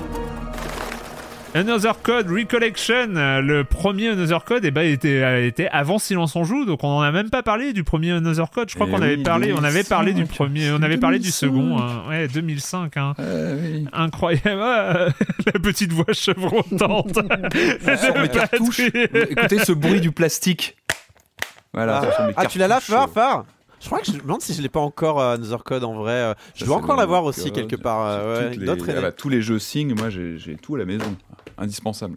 Parle-nous d'Another Code, Patrick. Alors Alors c'était, c'est vrai que c'était un peu une surprise hein, lors d'un Nintendo Direct euh, récent, je sais plus quand, mais voilà cette surprise de l'annonce de- d'une réédition de des deux volets de, de la série Another Code. C'était pas forcément quelque chose qu'on qu'on a vu venir parce qu'on rappelle euh, Sting, ce studio japonais euh, qui, qui a produit euh, ces titres-là euh, a disparu. Il a fait Corentin cherche il y a- sa boîte. il y a des années, on le voit passer devant, la, écoute. C'est devant la- la caméra, il la- passe, il recherche la- sur ses étagères. C'est la puissance du casque Bluetooth. Je peux écouter Patrick. Vas-y, retrouver. ma Alors, boîte. J'attends que tu retrouves ta boîte. En attendant, je vais, je vais recontextualiser un petit peu Sing. Alors pour comprendre Sing, donc ce studio japonais très porté sur les jeux narratifs, il faut, un peu resituer. Ce sont des gens qui, qui, venaient d'un studio majeur dans l'histoire du, jeu d'aventure japonais qui s'appelait River Hill, qui était un, studio euh, porté sur, des, sur les jeux d'aventure, qui a notamment euh, euh, publié Dr. Hauser sur 3DO, qui était un des prémices euh, qui, était vraiment dans la vague des euh, Alone in the Dark et Resident Evil, mais euh, sur 3DO. Euh, ils avaient signé des, titres comme Overblood sur, PlayStation, donc était très survival horror, ambiance horrifique. Et puis c'était beaucoup spécialisé dans les, murder clubs. C'était vraiment toute une saga de, jeux d'enquête qui, a évolué au fil du temps en intégrant de l'image digitalisée, etc. Et ce studio River Hill, il a, il a, il a, il a créé euh, des, euh, des gens sont sortis de ce studio et ont lancé pour certains euh, Level 5 par exemple ou euh, Sing. C'est notamment la, créatrice Rika Suzuki qui est, qui est une des, fondatrices de Sing qui, qui expliquera avoir été notamment imprégnée par Mystery House, le jeu de Sierra Online. Donc ce sont des gens qui sont très euh, comment dire sensibles à la narration. Et euh, Erika Suzuki notamment elle est, elle est reconnue pour ça c'est que c'est vraiment une, une créatrice qui a voulu s'emparer du jeu vidéo pour raconter des histoires. Et c'est c'est vraiment ce qui transpire de, des productions. Euh, Sing ils se, ils se font remarquer par les, les, les, les, les- les passionnés de jeux d'aventure euh, avec euh, Glass Rose qui sort sur PS2 en 2003 ils sont complètement à anti-tendance, c'est-à-dire qu'on est dans les années euh, GTA, on est dans les années euh, monde ouvert, on est dans les années 3D dans tous les sens, eux ils sortent un point and click un peu vieillot, avec une interface à l'ancienne, et qui bah, fait un bid évidemment, et puis après ils ont la bonne idée de se rapprocher de Nintendo, et c'est là où ils vont avoir ces, ils, vont, ils vont lancer ces jeux, donc Another Code, qui sort peu après le, lancement de la, Nintendo DS, qui est une sorte de- de tour de force dans le sens où il est pensé totalement pour la DS, c'est-à-dire qu'il exploite, on parlait justement à l'instant du micro de, de, de, de la DS qui pouvait être mis en, euh, qui pouvait être exploité sur un Ace Attorney, et bah sur euh, bah, Another Code, c'était le jeu taillé pour, euh, pour la console, Ouais. il utilisait à, à 200% le double écran, il utilisait donc l'affichage, euh, c'était vraiment innovant parce que c'était un point and click en soi, c'était un point and click qui intégrait toutes les mécaniques nouvelles apportées par la DS à l'époque, le double écran, le micro, et puis évidemment le, le tactile. Et c'était vraiment exploité de façon intelligente euh, pour porter la narration du jeu. Donc cette annonce de ressortie de ces jeux un peu oubliés, euh, pas faciles d'accès parce que les jeux sont voilà euh, ont quelques années, tu le disais, n'étaient pas ressortis, n'avaient pas été adaptés. C'était plutôt une bénédiction de se dire on va pouvoir retrouver donc ces deux volets de la, série Another Code, donc Mémoire double qui était le premier sorti sur sur DS et puis les portes de la mémoire qui étaient sortis sur Wii euh, quelques années après. Euh, donc ça c'est la bonne nouvelle. La bonne nouvelle c'est qu'on a eu euh, euh, c'était, annoncé lors du Nintendo Direct en question, et puis manette en main, on, a, on profite de remake, c'est-à-dire qu'on n'est pas sur des portages des jeux d'époque, mais on est sur une, une, un retravail entier, intégral des jeux en, bah, en 3D pleine, en fait. Ils sont complètement réorchestrés, avec une volonté de les, de les proposer dans une interface commune. C'est-à-dire qu'on était sur deux jeux, deux expériences qui étaient l'un comme l'autre euh, pensés pour la machine. Le premier, je disais, vraiment taillé DS, et puis le, second était pensé exclusivement sur la, pour la Wii, avec euh, l'utilisation de la Wiimote, le motion gaming à fond. C'était vraiment pensé pour ça. Et c'était des jeux qui étaient aussi... Euh, même euh, philosophiquement, pensés en termes de difficulté de prise en main pour être accessible à ce nouveau public qui arrivait aux jeux vidéo par la DS ou la Wii. C'est-à-dire qu'il fallait que ce soit des jeux d'aventure simples. Et c'était une des grandes forces de ces deux titres-là, c'était d'avoir euh, une, une, appréhension vraiment pensée pour le motion gaming, que ce soit le, le stylet ou le, la Wiimote sur, euh, sur, le, sur le second. Donc je disais, la bonne des, nouvelle, c'est que c'est... Au niveau euh, des énigmes, simplement, c'est vrai que c'était des énigmes assez simples à l'époque. Bah, très, très porté sur le, vi sur le, le, le mouvement euh, ou le stylet ou oui. euh, non, mais voilà tout ce que proposait la DS. Notamment dans le premier Another Code, c'est vrai qu'il y avait des, des, puzzles un peu plus classiques de. Ah de ouais, puis il y avait des tours de force aussi. Mais... Il y avait des choses presque méta oui, oui. qui étaient très très bien pensées. Oui, non mais j'entends. Juste sur les puzzles classiques, ils étaient plutôt facile, même très très, très facile. Et Bien ça sûr. allait, et, et, pour aller dans ton sens, c'est vrai que ça allait dans cette idée de d'accueillir mmh. un public dans des jeux qui auraient pu être intimidants, faire peur. Et, et ça, c'était une force d'Another Code, oui. Oui, mais moi j'avais euh, un peu potassé leur, même la façon dont les jeux avaient été faits, c'est-à-dire qu'ils voulaient avoir une sorte d'épure, même sur le deuxième pour la tailler pour la Wii. Euh, il voulait une épure absolue de l'interface pour qu'on puisse y jouer en gros dans son canapé, avoir un jeu d'aventure jouable comme ça de façon très simple pour un public qui n'était pas du tout habitué à manipuler une souris ou autre. Enfin, c'était vraiment leur optique. Donc la bonne nouvelle, c'est que là on a une remasterisation, un remake en fait, un remake total, c'est-à-dire qu'on a quasiment pas de, je pense qu'on n'a pas de ligne de code des jeux originaux. Euh, c'est publié par Arc. Il faut savoir que Arc, euh, pas mal de gens de, de l'ancien Sing se sont retrouvés chez Arc. Donc euh, on a aussi, on a des gens de, de, des équipes originales qui ont travaillé dessus. Donc ça c'est plutôt positif de se dire que. on a surtout un, c'est euh, une... Taisuke Kanasaki qui a été le, enfin qui était le, le, le réalisateur de la série Another mm. Et qui là euh, se retrouve. Alors, il, a touché uniquement à la, à la direction artistique sur celui-là. Ouais. Ouais, ouais. Et du coup, bah, il y, une, y a une survivance en fait d'une partie de l'équipe de Sing, et c'est précieux parce qu'encore une fois, ce studio, il a, il a eu une vie courte, mais qui a, par, qui a marqué par, euh, par ces jeux. Euh, remake total, donc je disais, donc entièrement en 3D avec une nouvelle interface. Euh, comment dire, une nouvelle euh, mise en scène aussi, c'est-à-dire qu'on reprend euh, le, notamment sur le premier qui était pensé pour le tailler, et c'était plutôt malin à l'époque, c'est-à-dire qu'on avait le double écran avec, dans le cadre d'un point and click, une déambulation en vue aérienne en 3D euh, calculée, ce qui était aussi nouveau sur une console portable, et puis l'écran, euh, l'écran en face qui souvent euh, se focalisait sur un objet, sur un élément de, de d'énigme. Donc il y avait vraiment une intégration bah, comme ça des deux écrans. C'était ouais, c'était ça. En fait, c'était bien en, pensé parce qu'il y avait en, vraiment en bas, ce côté. Euh... En bas, c'était de la vraie 3D entre guillemets vue du mmh. dessus, et au-dessus, au il y avait la 3D précalculée avec mmh. des images fixes, donc qui étaient euh, plus euh, à même pour être pointé cliqué justement. Euh, et avec une focalisation sur. Et c'était un... une une un, un, un, comment dire une, une saveur unique on, unique en termes d'ambiance. La force, la force de ces jeux-là, c'est avant tout l'ambiance, les personnages qui sont très attachants. Enfin, il y a vraiment une force, il y a une qualité d'écriture des, jeux Sing. Euh, et puis, ce qui était aussi drôle, c'est qu'on était au tout début de la DS et il y avait une, la console était mise en scène aussi de façon intradiégétique, c'est-à-dire que le, personnage, euh, c'est ado. On n'a pas situé le, le, le, scénario, mais l'histoire du jeu donc suit une, une, une jeune héroïne, Ashley Mizuki Robbins qui, euh, dans le premier, euh, arrivait sur une île mystérieuse à la recherche de son père. Elle recevait un message de sa part. Elle pensait son père depuis, enfin, euh, disparu, et puis elle apprenait qu'il était sur une île. Elle arrivait euh, sur place, mais il était euh, aux abonnés absents. Il n'était pas là, donc un mystère commençait à se développer.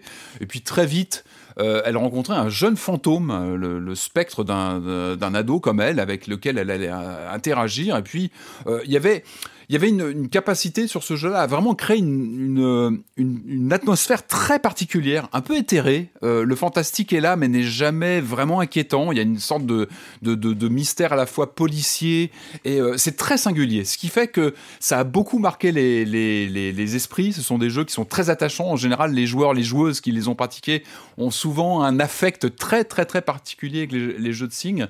On a un remake, donc ça c'est très bien. On se dit, bon, Ouais, on a un remake. Je voulais, je voulais juste préciser aux auditeurs que si Patrick ne parle qu'au passé, c'est un indice sur ce qu'on pense du remake. Mais vas-y, continue. Oui, bah oui, j'y viens, j'y viens tout doucement. Donc remake, donc ça c'est la bonne chose, c'est qu'on se dit on va avoir, euh, on va retrouver ces histoires avec une nouvelle mise en scène plus dynamique parce que cette fois on est euh, sur un seul écran par définition euh, et avec une, une vision euh, donc en, avec un moteur 3D euh, qui nous permet de, de, de, de, de vivre totalement différemment euh, les aventures. Le problème, très très vite, on se rend Ah. compte qu'il y a eu une impasse qui a été faite sur les mécaniques, les fameuses mécaniques qui faisaient partie de l'esprit pour moi d'Overcode. Comme je le disais, ce sont deux jeux, le premier euh, sur, 3, sur, sur DS et le deuxième sur Wii, qui étaient pensés et totalement, qui intégraient euh, les mécaniques de gameplay euh, de l'accessoire en lui-même. C'est-à-dire que ce soit la console DS qu'on manipulait, avec laquelle on, le, jeu, le, le jeu exploitait tout, tout ce qui était euh, en termes d'interface et d'interaction euh, euh, avec la console, la Wiimote sur le deuxième, et, euh, et tout ça passe euh, est quasiment écarté hein, intégralement. On n'a même pas d'interface tactile sur la, la, la version Switch, par exemple. Le- L'écran tactile n'est pas pris en compte, ce qui est quand même assez, euh, assez étrange. C'est une Euh, honte. Non, non, mais arrête, arrête les euphémismes. C'est une honte. C'est bah, c'est absolument euh, C'est étrange. honteux. C'est- C'est-à-dire que j'y jouais moi sur ma, mon écran et je le montrais Mhm. à, une, à une amie qui adore aussi Another Code. Et, euh, et, et elle disait Ah, c'est dommage que je joue au curseur comme ça, au stick, ça doit être bizarre. Je Non, mais attends, euh, euh, là je joue sur la télé, donc enfin je joue sur un écran. Euh, on- regarde, je vais prendre le- la console. non. euh, et c'est très étonnant pour des Et- jeux qui étaient taillés pour ça, justement, pour Et créer là, des interactions physiques. vraiment. Euh, avec beaucoup de gimmicks euh, qui, qui étaient présents euh, et qui, qui, t'avançais aussi dans les jeux en demandant quel va être le prochain gimmick physique que tu vas avoir avec ta console en termes d'interaction. Je, peux passer l'éponge. Je, peux passer l'éponge sur plein de jeux qui mettent pas le, qui mettent pas le, le tactile, mais sur celui-là, c'est une honte parce que c'était vraiment, c'était 50% de la de, de ce qui fonctionnait. Ah, mais moi j'étais persuadé et, et- et insupportable. Il y a ouais il y a un acte manqué. Je pense qu'il y avait un acte il y a un acte manqué dans le sens où je J'espérais qu'il y aurait de nouvelles interactions proposées avec la Switch. C'est une console qui, est, qui, a des, qui a du Rumble euh, HD, soi-disant, qui a beaucoup Et de, ils le font un peu. Ils le font un peu. Ils le font un petit peu. Ça reste très, très, très. euh, J'ai eu de l'espoir. En fait, il y a de l'espoir au début du jeu. Quand tu, début quand tu chauffes jeu- une page, un bout de papier, où tu commences Ouais, un peu à ou alors quand tu, remuer, euh, euh, à un moment donné, t'as un casse-tête, tu dois faire sortir une clé d'un d'un labyrinthe. Oui, où tu bouges, Euh, oui, tu, le. tu utilises le gyroscope. Très à la marge, c'est très à la marge. Et en fait, mais pourquoi ils ont pas ils te sortent ces, ils, ils te sortent ces deux mini-jeux dans tout le jeu. Mhm. Et après, c'est fini. Tu, tu, tu- C'est enfin pourquoi. Pourquoi Euh, Pourquoi sortir un jeu alors que euh, je me rappelle encore des Another Code euh, qui sont pas moi des jeux qui m'ont plus marqué que ça, mais mais où voilà, c'était des jeux Ah bah, à interaction. Enfin, c'était euh, démo pour la DS, Voilà, c'est ça. c'était à, à la limite du jeu narratif avec des mini-jeux d'interaction dedans, quoi. Et c'était Et- extraordinaire pour ça. Mm. Et, et là, du coup, on se retrouve avec ce scénario. Et le scénario, pour moi, était vraiment imbriqué avec les mécaniques. Tout ça était un tout très cohérent à l'époque de la. DS ou un petit peu moins de la- sur la version Wii qui était un peu en dessous mais qui était voilà sur euh, bah, sur la Wii. Donc il y avait un autre paradigme de d'interaction. Et là on perd ça. On perd ça. Donc qu'est-ce qui nous qu'est-ce qui nous reste? On a donc ce ce, ce scénario qui est euh, qui est un peu plus lisse parce que effectivement les deux narrations sont réunies dans une même interface. Donc ça c'est plutôt intéressant de dire voilà on est sur deux jeux et c'était aussi un des un des fils rouges chez Sing. C'est-à-dire d'avoir des personnages comme ça récurrents sur deux jeux. On avait eu aussi ça sur les formidables Hotel Dusk et euh, Last Window on espère que peut-être un jour ils reviendront Non, aussi mais ne n'y touchez pas. Non, stop. pas, pas comme ça en Tout cas, pas comme ça, ouais, il faut le faire autrement parce que en plus ces jeux-là avaient, Dusk. Ouais. avaient en plus des interactions totales avec la, la, la console qu'on tenait comme un livre. Enfin, c'est un vraiment Je un te jure, tu leur laisses, ils, ils vont en faire un FPS, ça continue. euh, c'est, Et, et du coup, en plus, on a, on a, on a des jeux qui sont un petit peu retaillés, c'est-à-dire qu'on a, on a, on a des vrais changements aussi dans, dans l'histoire, dans la, dans, la, dans la durée. Et tant mieux, c'est vrai que c'est des jeux qui étaient euh, avec un tempo un petit peu lent, mais encore une fois, tout ça était tellement contrebalancé par les interactions physiques que tu as avec la console, que tout ça finalement est plutôt lissé, là, en l'occurrence, sur, euh, sur, sur ces remakes. Et c'est dommage parce que ça reste attachant. Moi, je trouve qu'il y y a y a, y a vraiment une singularité dans dans cette histoire, dans les personnages qui sont très attachants. Il y a, il y a, vraiment quelque chose d'unique dans les univers de Sing. Mais effectivement, on perd totalement une partie de, l'interaction, de ce qui faisait le sel de ces, de ces titres-là. Et, euh, et, c'est bien dommage parce que je trouve que sinon, en termes de, d'immersion, le, remake en, en, en 3D euh, plane est plutôt intéressant, même si euh, effectivement on est sur une réalisation qui reste, euh, on n'est pas sur une énorme production. On le voit, les textures sont parfois vraiment limites. On a des mécaniques qui sont un petit peu un peu raides hein, dans les déplacements. On a une torpeur, une torpeur générale du jeu, c'est-à-dire qu'on est vraiment sur quelque chose de lent. Euh, on a beaucoup d'allers-retours. Il faut, il faut adhérer à ce, c'est vrai, à, cette, euh, à ce postulat de narratif qui est quand même très très singulier, qui est quand même amputé pour moi de, de ces interactions qui faisaient, euh, qui faisaient quand même le, le, le, le- principe euh, fondamental euh, des jeux. Restent des personnages, encore une fois, qui sont attachants. Euh, ce- cette héroïne qu'on voit évoluer, qui a 13 ans dans le premier, qui a 15 dans, dans le suivant, donc on, on s'attache aussi à la- à l'histoire. euh. je trouve que c'est bien amené. Il y a, il y, a, il y a vraiment ce côté mystérieux qui est, qui est plutôt, qui est plutôt, qui te prend. T'as envie de connaître un peu le, t'as envie de connaître la, la- la fin de l'histoire. Moi, je pense qu'il faut y voir des bons jeux d'initiation. On n'est pas du tout dans les dans les énigmes à la Layton ou la ou même dans les dans, dans, dans les dans les narrations à la Ace Attorney. On est vraiment sur des formats de jeux qui se qui se dessinent. à- je pense plutôt à des joueurs occasionnels ou à des joueurs qui découvrent le jeu d'aventure. On n'est vraiment pas sur quelque chose qui qui qui, euh, qui s'adresse aux, aux férus de, de point and click ou. euh, T'as envie de les en tout cas, les jeux étaient pensés oui. à la base comme ça, dans ce sens-là, de, de vraiment d'initiation pour de, de nouveaux publics de joueurs. Là, c'est sûr que c'est c'est- c'est quand même beaucoup moins euh, fulgurant que- qu'à l'époque. Corentin, tu veux rajouter quelque chose? Bah oui, oui, bah non, mais je, je, je, je, Ouais, je suis, vas-y. non, mais je suis une déception, mais euh, enfin vraiment, je, j'ai, j'ai- je crois que j'ai jamais été aussi déçu par un remake euh, Ah oui. depuis très longtemps. En fait, le, le, ce qui m'énerve dans tout ça, c'est qu'il y a eu du travail, mais tout mis au mauvais endroit. C'est-à-dire qu'en effet, ils ont refait tout le jeu en 3D. Euh, Il y a eu un petit travail sur le car design qui est la seule chose euh, qui fonctionne à peu près euh, dans le jeu. C'est-à-dire que les personnages sont, c'est vrai, sont, plutôt agréables à regarder. On a gardé un peu cet aspect très euh, épuré en fait euh, des personnages. Ils sont un peu blaf, ils sont tous un peu blafards. Ils sont tous un peu, euh, enfin, il Mhm. y a ce côté un peu que, Les moi, musiques bien. aussi, mais- on retrouve tout l'accompagnement mais les musical. musiques, les les, petits, les- les euh, musiques, elles sont affreuses. Je suis désolé, mais les boucles, les boucles de musique, au bout d'un moment, tu t'en peux plus en fait. Elles sont courtes. Euh, le, le- le jeu en fait euh, donc arrive et, euh, et- et lance ça. Et, et quand tu lances le jeu, par exemple, et c'est symptomatique, le jeu te fait démarrer sur un, une introduction qui est un morceau inintéressant de couloir qui, a- lieu genre une heure après. C'est très étrange. C'est-à-dire que le jeu, normalement, Another Code commence sur le bateau où on t'explique euh, qu'est-ce que tu fous là. Et là, le jeu commence par l'héroïne qui est dans la forêt, qui doit réparer un pont, euh, pour ensuite revenir dans le bateau. Puis ensuite, on joue une demi-heure. Et ensuite, on te montre un flashback de ce que t'as fait avant le bateau. J'ai même, Enfin, cru que vraiment, j'avais ça- ch- j'ai même cru que j'avais chargé une sauvegarde, Mais- mais euh, un pareil. truc était, et, et je me suis dit, attends, j'ai dû mal lancer le jeu, ou j'ai- lancé un truc qu'il fallait pas, ou j'ai eu Pareil. un doute aussi à ce moment-là, c'est vrai. Au dé- le, le- le début du jeu est incompréhensible. Euh, je sais pas pourquoi bizarre, ils ont fait ça. Il y a, il y a un manque de vision complet. Et le deuxième, euh, moi, énorme problème, mais qui m'est vraiment, qui m'a exaspéré jusqu'au bout, mais du bout, du bout, du bout, c'est l'UX. C'est-à-dire que tout est lent, Hmm. rien n'est moderne. Euh, C'est-à-dire que par exemple, tu as un objet que tu veux, il y a un objet qui, demande euh, d'avoir une interaction avec un autre objet de ton inventaire.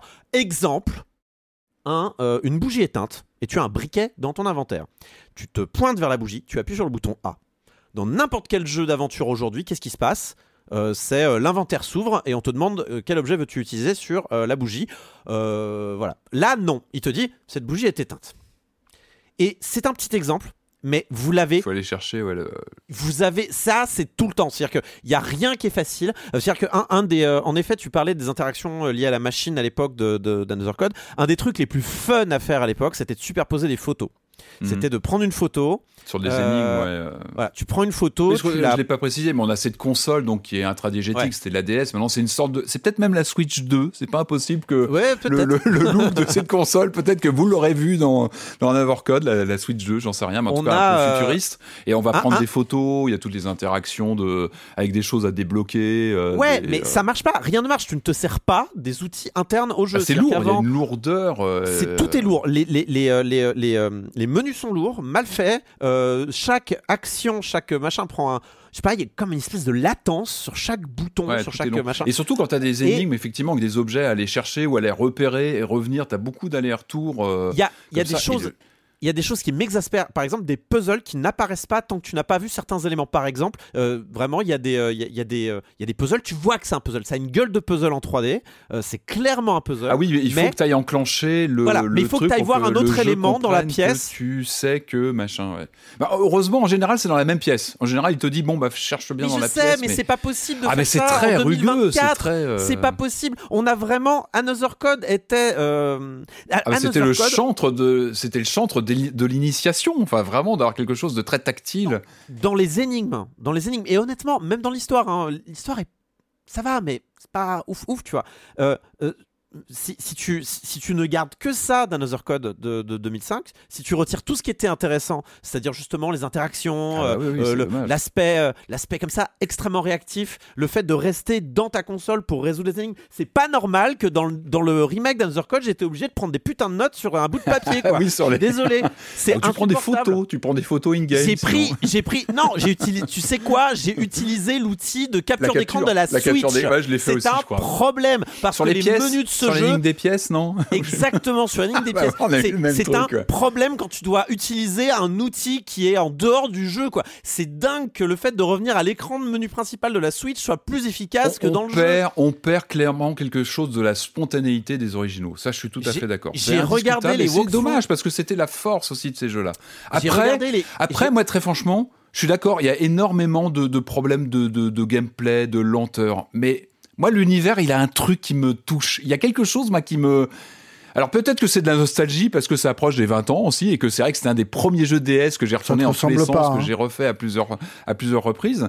Mais il y a, encore une fois, il y a une singularité de l'univers. Il y a vraiment une torpeur très spécifique à ces jeux-là. Il y, a des, il, y a des il y a des remakes qui peuvent être feignants et qui euh, laissent des, des, des, des objets tels quels. Ils auraient mieux fait de nous foutre une émulation, sérieux. Ils auraient mieux Hmm. fait de nous foutre une putain d'émulation. Tu peux pas Euh, on aurait tu préféré. simules les, les deux écrans, quoi. Le double Mais écran. tu le fais, tu coupes l'écran en deux. Ils passent leur putain de temps à mettre des dialogues en coupant l'écran en deux. Pourquoi ils peuvent pas le faire euh, Oh, pour les pas, de enfin. c'est le split screen, ça. Split screen. Je, Préserve je ta suis santé, énervé. quoi. Je suis énervé par ce jeu qui dépense de l'argent, des moyens, de l'énergie et des talents à, à, à- à- à charcuter un jeu. Ils ont, ils ont vraiment pris un effort conscient à charcuter un jeu parce qu'ils n'ont pas compris l'esprit du jeu et qu'est-ce qui était intéressant. Je suis énervé qu'ils aient fait ça à un jeu qui me tient à cœur très très fort. Et, euh, et- et honnêtement, je vous recommande de d'émuler le jeu d'une manière ou d'une autre. S'il sort un jour sur le DS Online, euh, je sais pas quoi, ça sera une meilleure version que, euh, que, que, que ce qu'ils nous ont proposé là. Je suis vraiment énervé, ça, ça m'énerve ce, ce, ce Il ce est pas remake. euh, Il n'a aucun lieu d'être. bien quand tu t'énerves. Ouais, Ce- ce il faut remake a s'énerver, détruit. Il faut s'énerver. Ce remake a détruit, ça, ça m'énerve. Ne jouez pas, ne jouez pas à Another Code version euh, Recollection. euh, ne dépensez pas 60 euros. Euh, c'est sur la Switch. Euh, retrouvez une DS, rejouez au jeu original. Une 3DS ou une 3DS, ou une ça marche 3DS, aussi, hein. ou une 3DS, ça marche C'est plus aussi. facile une 3DS. Euh, donc, euh, donc voilà, merci, merci à tous les deux. On en a fini avec le programme en jeu vidéo de cette semaine, et puis on va conclure de la même manière que d'habitude avec cette question rituelle à laquelle vous n'allez pas échapper. Et quand vous ne jouez pas à Another Code et quand vous ne râlez pas parce que vous en pouvez plus, vous faites quoi, euh, Corentin? Bah, je vais en thérapie euh, pour me soigner euh, de- Code. je plaisante. Euh, non, mais euh, compliqué euh, parce que je suis encore dans ma dans mon vortex euh, de Stargate là, donc c'est un peu. Ah, mais quand même, j'ai bon, il y avait la démo de Balatro, donc il fallait un truc à faire à côté de Balatro, tu vois. Bien sûr. Balatro, c'est typiquement le genre de jeu que t'as sur l'écran de droite et ensuite sur l'écran de gauche t'as autre chose qui Oui. tourne ou euh, ou inversement hein, si vous êtes gaucher. Euh, je plaisante, je suis gaucher. Mais du coup, euh, ce que j'ai fait beaucoup là ces derniers temps, et c'est un peu temporaire, quoi, que je suis sûr que ça sera archivé par des gens qui, aiment bien qu'on n'oublie pas trop sur Internet euh, ce genre de choses, c'est de euh, faire ce que je fais à peu près tous les ans et demi, tous les ans, tous les ans et demi, me remater Crost. Parce que Crost, c'est super. Donc, mais cette fois-ci, je n'ai pas fait que remater Crost. J'ai rematé Crost avec Gilles Stella. Parce que Gilles Stella, donc, qui est la moitié de Crost et le tiers de Chroma, qui sont donc ces émissions faites par le génialissime Karim Debache, qui parle donc dans Crost de cinéma et de jeux vidéo, donc soit des adaptations de, de films, de jeux vidéo en film, ou alors des, des- des- de parler de films qui parlent de jeux vidéo, et un commentaire de, entre, sur des épisodes, ça dure 10 à 15 minutes, il y a 28 épisodes pour Crost, et dans le cas de Chroma, par contre, c'est full cinéma. Mais du coup, Gilles Stella a décidé de re-regarder euh, tous les euh, tous les Crost, et comme bah, c'était la moitié du duo à l'époque sur Crost, et ben il commente. Donc c'est un peu les commentaires audio de Crost, euh, et, euh, et en fait, on apprend pas mal de trucs, c'est Bon, on n'apprend pas non plus énormément de choses, mais on apprend quelques petites, euh, des petites anecdotes de tournage, euh, des petites, euh, des petites choses comme ça de ci de là, des trucs un peu intimes aussi. Alors je préfère, je préfère mettre des trigger warnings, notamment à la fin du premier replay. de, la, de, la, de, ce replay donc sur, qui, est sur la chaîne Twitch de Gilles Stella. Petit trigger warning suicide. Voilà, je tiens à préciser sur la fin de cet épisode-là, il se livre vraiment pas mal. Voilà, je préfère préciser, mais pour tout le reste, bah, c'est juste agréable et, ça ne vieillit pas. Crost, euh, et Chroma sont quand même des, chroniques cinéma absolument intemporelles qui, je pense, seront encore pertinentes dans, un siècle. Euh, c'est très documenté. Euh, Karim Debache euh, cite quand même pas mal de, de livres, d'autres films qu'il faut voir, des auteurs et ça. Et en plus de ça, c'est super drôle, ils ont un rythme incroyable, le montage est formidable, les, euh, les personnages qu'ils ont inventés, donc avec Gilles Stella euh, et, euh, et Jérémy Morvan, sont, sont désopilants. Donc voilà, si, si vous avez déjà vu Cross, je vous recommande de regarder les, les replays sur la chaîne de Gilles Stella qui, qui sont encore disponibles. Et il a dit qu'il ne les mettrait pas sur YouTube, donc ça sera disponible trois mois. Donc n'attendez pas trop pour les regarder. Et euh, si vous n'avez pas vu Crost, eh ben, il est temps de regarder Crost. Hein, euh, Voilà. Il serait temps. Et Chroma euh, juste derrière parce que c'est vraiment, vraiment, vraiment du, du- du très, très bon travail. Patrick, Euh, bah, vu qu'on ne se parlera pas la semaine prochaine, je vais vous donner plusieurs recommandations euh, côté documentaire. Ah. Un excellent docu qui vient de sortir chez NoClip euh, qui s'appelle Returning to Monkey Island, euh, qui, qui, qui parle de, bah, de la création du, du, du ah, dernier. très bien. euh, Ah, je savais même pas. c'est de l'or en barre, ça dure une heure et demie. Il y a du Dave Grossman, il y a du Ron Gilbert, il y a du David Fox dedans. Allez voir ça, c'est du pur bonheur. Il y a Grounded 2 que j'ai pas encore regardé. Euh, c'est le making of de Last of Us 2. Ça a l'air euh, très je bien, j'ai vu plein d'extraits, j'ai pas encore je vu le truc en pense que c'est à mais- voir. ouais. Et euh, peut-être qu'on en reparlera dans deux semaines, mais je pense Yes. que c'est à voir absolument. Et sinon, euh, rien à voir avec le jeu vidéo. Moi, j'ai vu cette semaine un documentaire sur Netflix qui s'appelle The Greatest Night in Pop. Euh, c'est réalisé par Bao Nguyen, euh, donc c'est sur Netflix que, le- que je disais. Ça revient sur l'enregistrement de la chanson We Are the World, vous savez, euh, qui Ah, était euh, ouais, ouais. la chanson caritative pour euh, l'Afrique euh, en 85, qui a été un des cartons mondiaux. Euh, voilà, ça s'inscrivait dans cette euh, grande vague de, vous savez, de plein d'artistes qui se réunissent Ouais, euh, dans ouais, un disque qui se vendait. En, voilà, on a eu ça en France aussi, en Angleterre, il y a eu ça aussi. Et alors, ce documentaire, il dure, je crois, une heure et demie, et c'est fascinant. C'est génial parce qu'il arrive à créer le suspense euh, sur cet enregistrement qui a lieu en pleine nuit. C'est euh, en fait euh, c'est notamment organisé par Quincy Jones, Lionel Richie et puis Michael Jackson qui était évidemment aux, premières loges. Et en fait, il, pro- il profite d'une remise. Je crois que c'est les American Awards, une soirée de remise de, récompenses où bah évidemment tous les artistes étaient là et leur but c'est un peu de les kidnapper à la sortie de, de ces récompenses pour aller enregistrer ce truc un peu incroyable où il y a je sais pas combien de dizaines d'artistes, des Tina Turner, Bob Dylan, Cindy Lauper, Bruce Springsteen, tous ces gens-là réunis dans une salle en une nuit pour faire ce faire ce tube. Nous, on sait très bien que le disque sort au final, on connaît comment ça va finir et qu'il va passer un peu partout dans le monde entier au même moment, etc. Par contre, je trouve que ce qui est génial, c'est que le, le documentaire réussit à créer un suspense sur la fabrication de ce truc improbable avec la réunion de tous ces, euh, tous ces artistes. Et, et- vraiment, je trouve qu'il arrive à créer la tension sur est-ce qu'ils vont y arriver? Comment ça va se passer? Parce que les heures passent, ils savent qu'ils ont le chronomètre et que bah, peut-être qu'à 6 heures du matin, il faut que les gens repartent aussi. Donc il y a vraiment ce, cette course contre la montre et c'est assez haletant, c'est assez impressionnant. Donc ça, ça, ça fonctionne bien. Il y a pas mal de moments où bah, ça rigole, d'autres où ça devient un petit peu plus, euh, un petit peu plus tendu entre ces personnalités qui sont. On est en 85, quoi. C'est une sorte de time capsule de, de l'époque, donc ça aussi c'est jouissif de voir ces, tous ces artistes réunis à, à ce moment-là. Et puis il y a des moments de grâce, quoi. Il y a ce moment où t'as euh, Michael Jackson qui se met à, fredonner le truc et il y a, y a un truc dans sa voix, quoi. Il y a, y a, y a vraiment, il y a, un truc qui se passe quand il se met à, à fredonner le, la chanson. Il y a des moments un peu de gêne aussi où je, je sais plus qui, euh, qui à un moment dit, mais en fait, moi, je trouve que les, les, les, les paroles fonctionnent pas bien. Il faudrait le dire à Michael, mais personne n'ose lui dire. Enfin, tu il y a le côté un peu, bon, bah, c'est une sorte d'icône. On n'ose pas trop dire à Michael que, bah, tiens, tel, tel passage dans la chanson est pas si bien que ça, qu'il faudra peut-être le retoucher. Il y a des moments d'anthologie, j'en dirais pas plus, avec Bob Dylan. Il y a des moments de à 5 heures du matin. Il y a, il y a certains artistes un peu fatigués, on va dire, hein, qui avaient peut-être de, qui avaient peut-être euh, comment dire consommé des des, des, des, des substances sur incroyable. Enfin, c'est vraiment à voir. C'est c'est c'est palpitant. C'est incroyable. Il y a vraiment quelque chose de, de, dans le rythme qui est assez incroyable. Et Allez ils arrivent à sortir la chanson à la fin ou pas? Tu, tu sais, Ah bah, je vais pas spoiler, mais on, on, on, sait le carton que ça a été. Donc, The Greatest Night in Pop, c'est à voir les images, quoi. C'est début 85. Et c'est juste pour ça, c'est assez incroyable. Donc, c'est sur Netflix. Marius. Je trouve que cette émission manque un peu de remake. Ah, bah oui, tu as raison. Mais qu'est-ce qui se passe quand on fait le remake d'un film nul. Ah, euh, ça peut être mieux. Monsieur et Madame Smith, film de Doug Lyman, ah ouais. euh, dont on se moque éperdument. Oh et oui, il y a un remake et c'est pas un film, c'est une série et, Oh, euh, et c'est une série faite par l'un des créateurs de séries les plus exceptionnels de ces dernières années, qui est Donald Glover, euh, croisé dans Community. Euh, créateur d'Atlanta, qui est probablement la meilleure série de ces dix dernières années, et qui là retrouve euh, Maya Erskine, qui était qui fait du rap génial dans hein Oui, qui fait du rap. Qui fait oui, du rap. Childish Gambino, ouais. Oui, Childish Gambino. America, ouais. Oui, oui, voilà.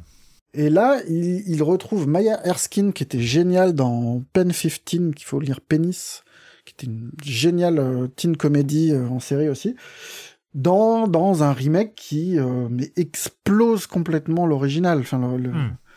L'autre était créé vraiment euh, juste pour mettre à l'écran euh, euh, euh, Brad Pitt et Angelina Jolie et ça n'avait, enfin, c'était n'avait aucun sens. D'action Oui, un oui, peu oui. naze. euh. Ouais. Et là, ils arrivent à en faire un récit euh, intime, euh, complètement louvdingue parce que donc l'idée c'est euh, deux agents. L'idée c'est un couple qui est par ailleurs euh, agent True Lies, secret, tueur et euh, Ça n'a rien à voir avec True Lies? Pas du tout? Pas du tout. Euh, et enfin bon, ça, ça ne dure que huit petits épisodes, euh, mais c'est magnifique. Enfin, je trouve vraiment c'est super parce que on a de l'action, mais l'action n'est qu'une espèce de de de, de cadre euh, à la fois qui marche très bien parce que ça, ça vient agiter un peu l'espace et machin, mais on s'en fout. C'est vraiment, enfin, ce n'est qu'un prétexte, ce, Mm. ce n'est que euh, qu'un décor pour parler du couple et ils en parlent super bien et de façon assez cool. nouvelle. Enfin, vraiment, c'est une très belle série. euh, avec plein de petits guests euh, assez savoureux. Il y a Tarturo, il y a Paul Dano, il y a, il y a un épisode génial avec Ron, où, le, le couple euh, se retrouve euh, au lac de Côme, euh, poursuivi par des, des, des, des gens, enfin, par des agents euh, avec des grosses mitrailleuses et compagnie. Et t'as Roll Perlman qui sont censés on sait pas bien au début s'ils doivent le buter ou juste le. Et en gros, Ron Perlman joue le bébé. C'est une espèce de, de, de, de colis un peu encombrant entre les deux et qui permet de, de voir comment ce couple qui est euh, assemblé de façon euh, artificielle réagirait avec quelqu'un à charge, quoi. Donc, Ouais. à moitié, soit une belle-mère, euh, soit un bébé. Mais c'est, enfin, vraiment, c'est super. C'est Très, très bonne surprise. Et c'est sur Prime. D'accord. Ah, bah, très Voilà. bien. Très, très bien. Euh, moi, pour ma part, j'ai pas eu, enfin, j'ai euh, j'ai j'ai commencé Succession, mais pas assez pour euh, pouvoir en parler. Je suis encore au début euh, et je trouve que ça ressemble un peu à, à une histoire de riche, donc euh, je pense que ça va un peu s'ouvrir après, mais euh, voilà, ça va rester Ah, une bah, histoire de riche, je pense, mais euh, oui, c'est- je, je m'en doute. Non, non, en fait, euh, je- ça fait longtemps que j'en ai pas parlé, mais euh, là, c'est assez rigolo parce que ces derniers jours, semaines, euh, je me suis remis sérieusement à la batterie parce que vous savez, je fais de la batterie et je Ah bon? prends des cours et tout ça, et donc je refais au moins une heure par semaine, mais j'avoue que depuis septembre, après ma première année un peu, un, peu sérieuse, j'avais du mal à faire mon travail à la maison, entre guillemets, hein, entre mes cours. hein. Ça, c'est toujours euh, la difficulté. Commencer, c'est facile, c'est continuer qui est difficile généralement. Ouais, ouais, ouais, ouais. Et, euh, là, c'est marrant parce que j'ai eu une frustration sur les deux, trois derniers cours, notamment à la version au pad. Parce que quand tu fais de la batterie, tu fais, euh, tu, tu, tu joues sur la batterie elle-même, mais t'as un petit pad où tu bosses euh, principalement les, bases de rythme et les, trucs comme ça, les accents et, ce genre de choses. Et là, j'ai une sorte de vexation, c'est qu'il y a des trucs que j'arrive pas à faire, et notamment tout ce qui est l'indépendance du pied. Le, pied qui doit marquer toujours le premier temps, je n'y arrive pas. Mon cerveau ne veut pas euh, que mon pied il tape au bon moment, quand notamment je dois mettre des accents ailleurs et, tout ça. Et donc euh, là, depuis, euh, depuis une semaine, je suis en phase où je retravaille beaucoup à la maison. Et en fait, c'est assez rigolo. Voilà. Comme quoi, euh, c'est par, c'est par séquence, c'est par phase.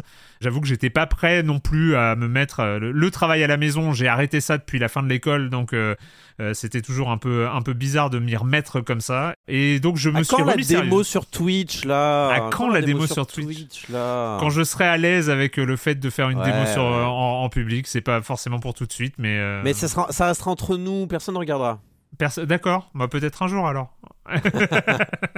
Enfin voilà, Euh, donc euh, bon, il y avait rien à recommander euh, si ce n'est que si vous vous mettez à la batterie, c'est rigolo sur le Discord, il y a plein de gens qui parlent, qui ont, il y, a- des discussions autour de la batterie, c'est assez marrant. Et je me suis rendu compte qu'il y avait plein de gens qui faisaient de la batterie parmi les, les auditrices et les auditeurs, donc c'est rigolo. Voilà pour moi. Et ben, en tout cas, merci à tous les trois pour euh, pour euh, cette émission. Et comme je l'ai dit euh, en introduction, on se retrouve dans deux semaines pour parler de jeux vidéo sur libération.fr et sur les internets.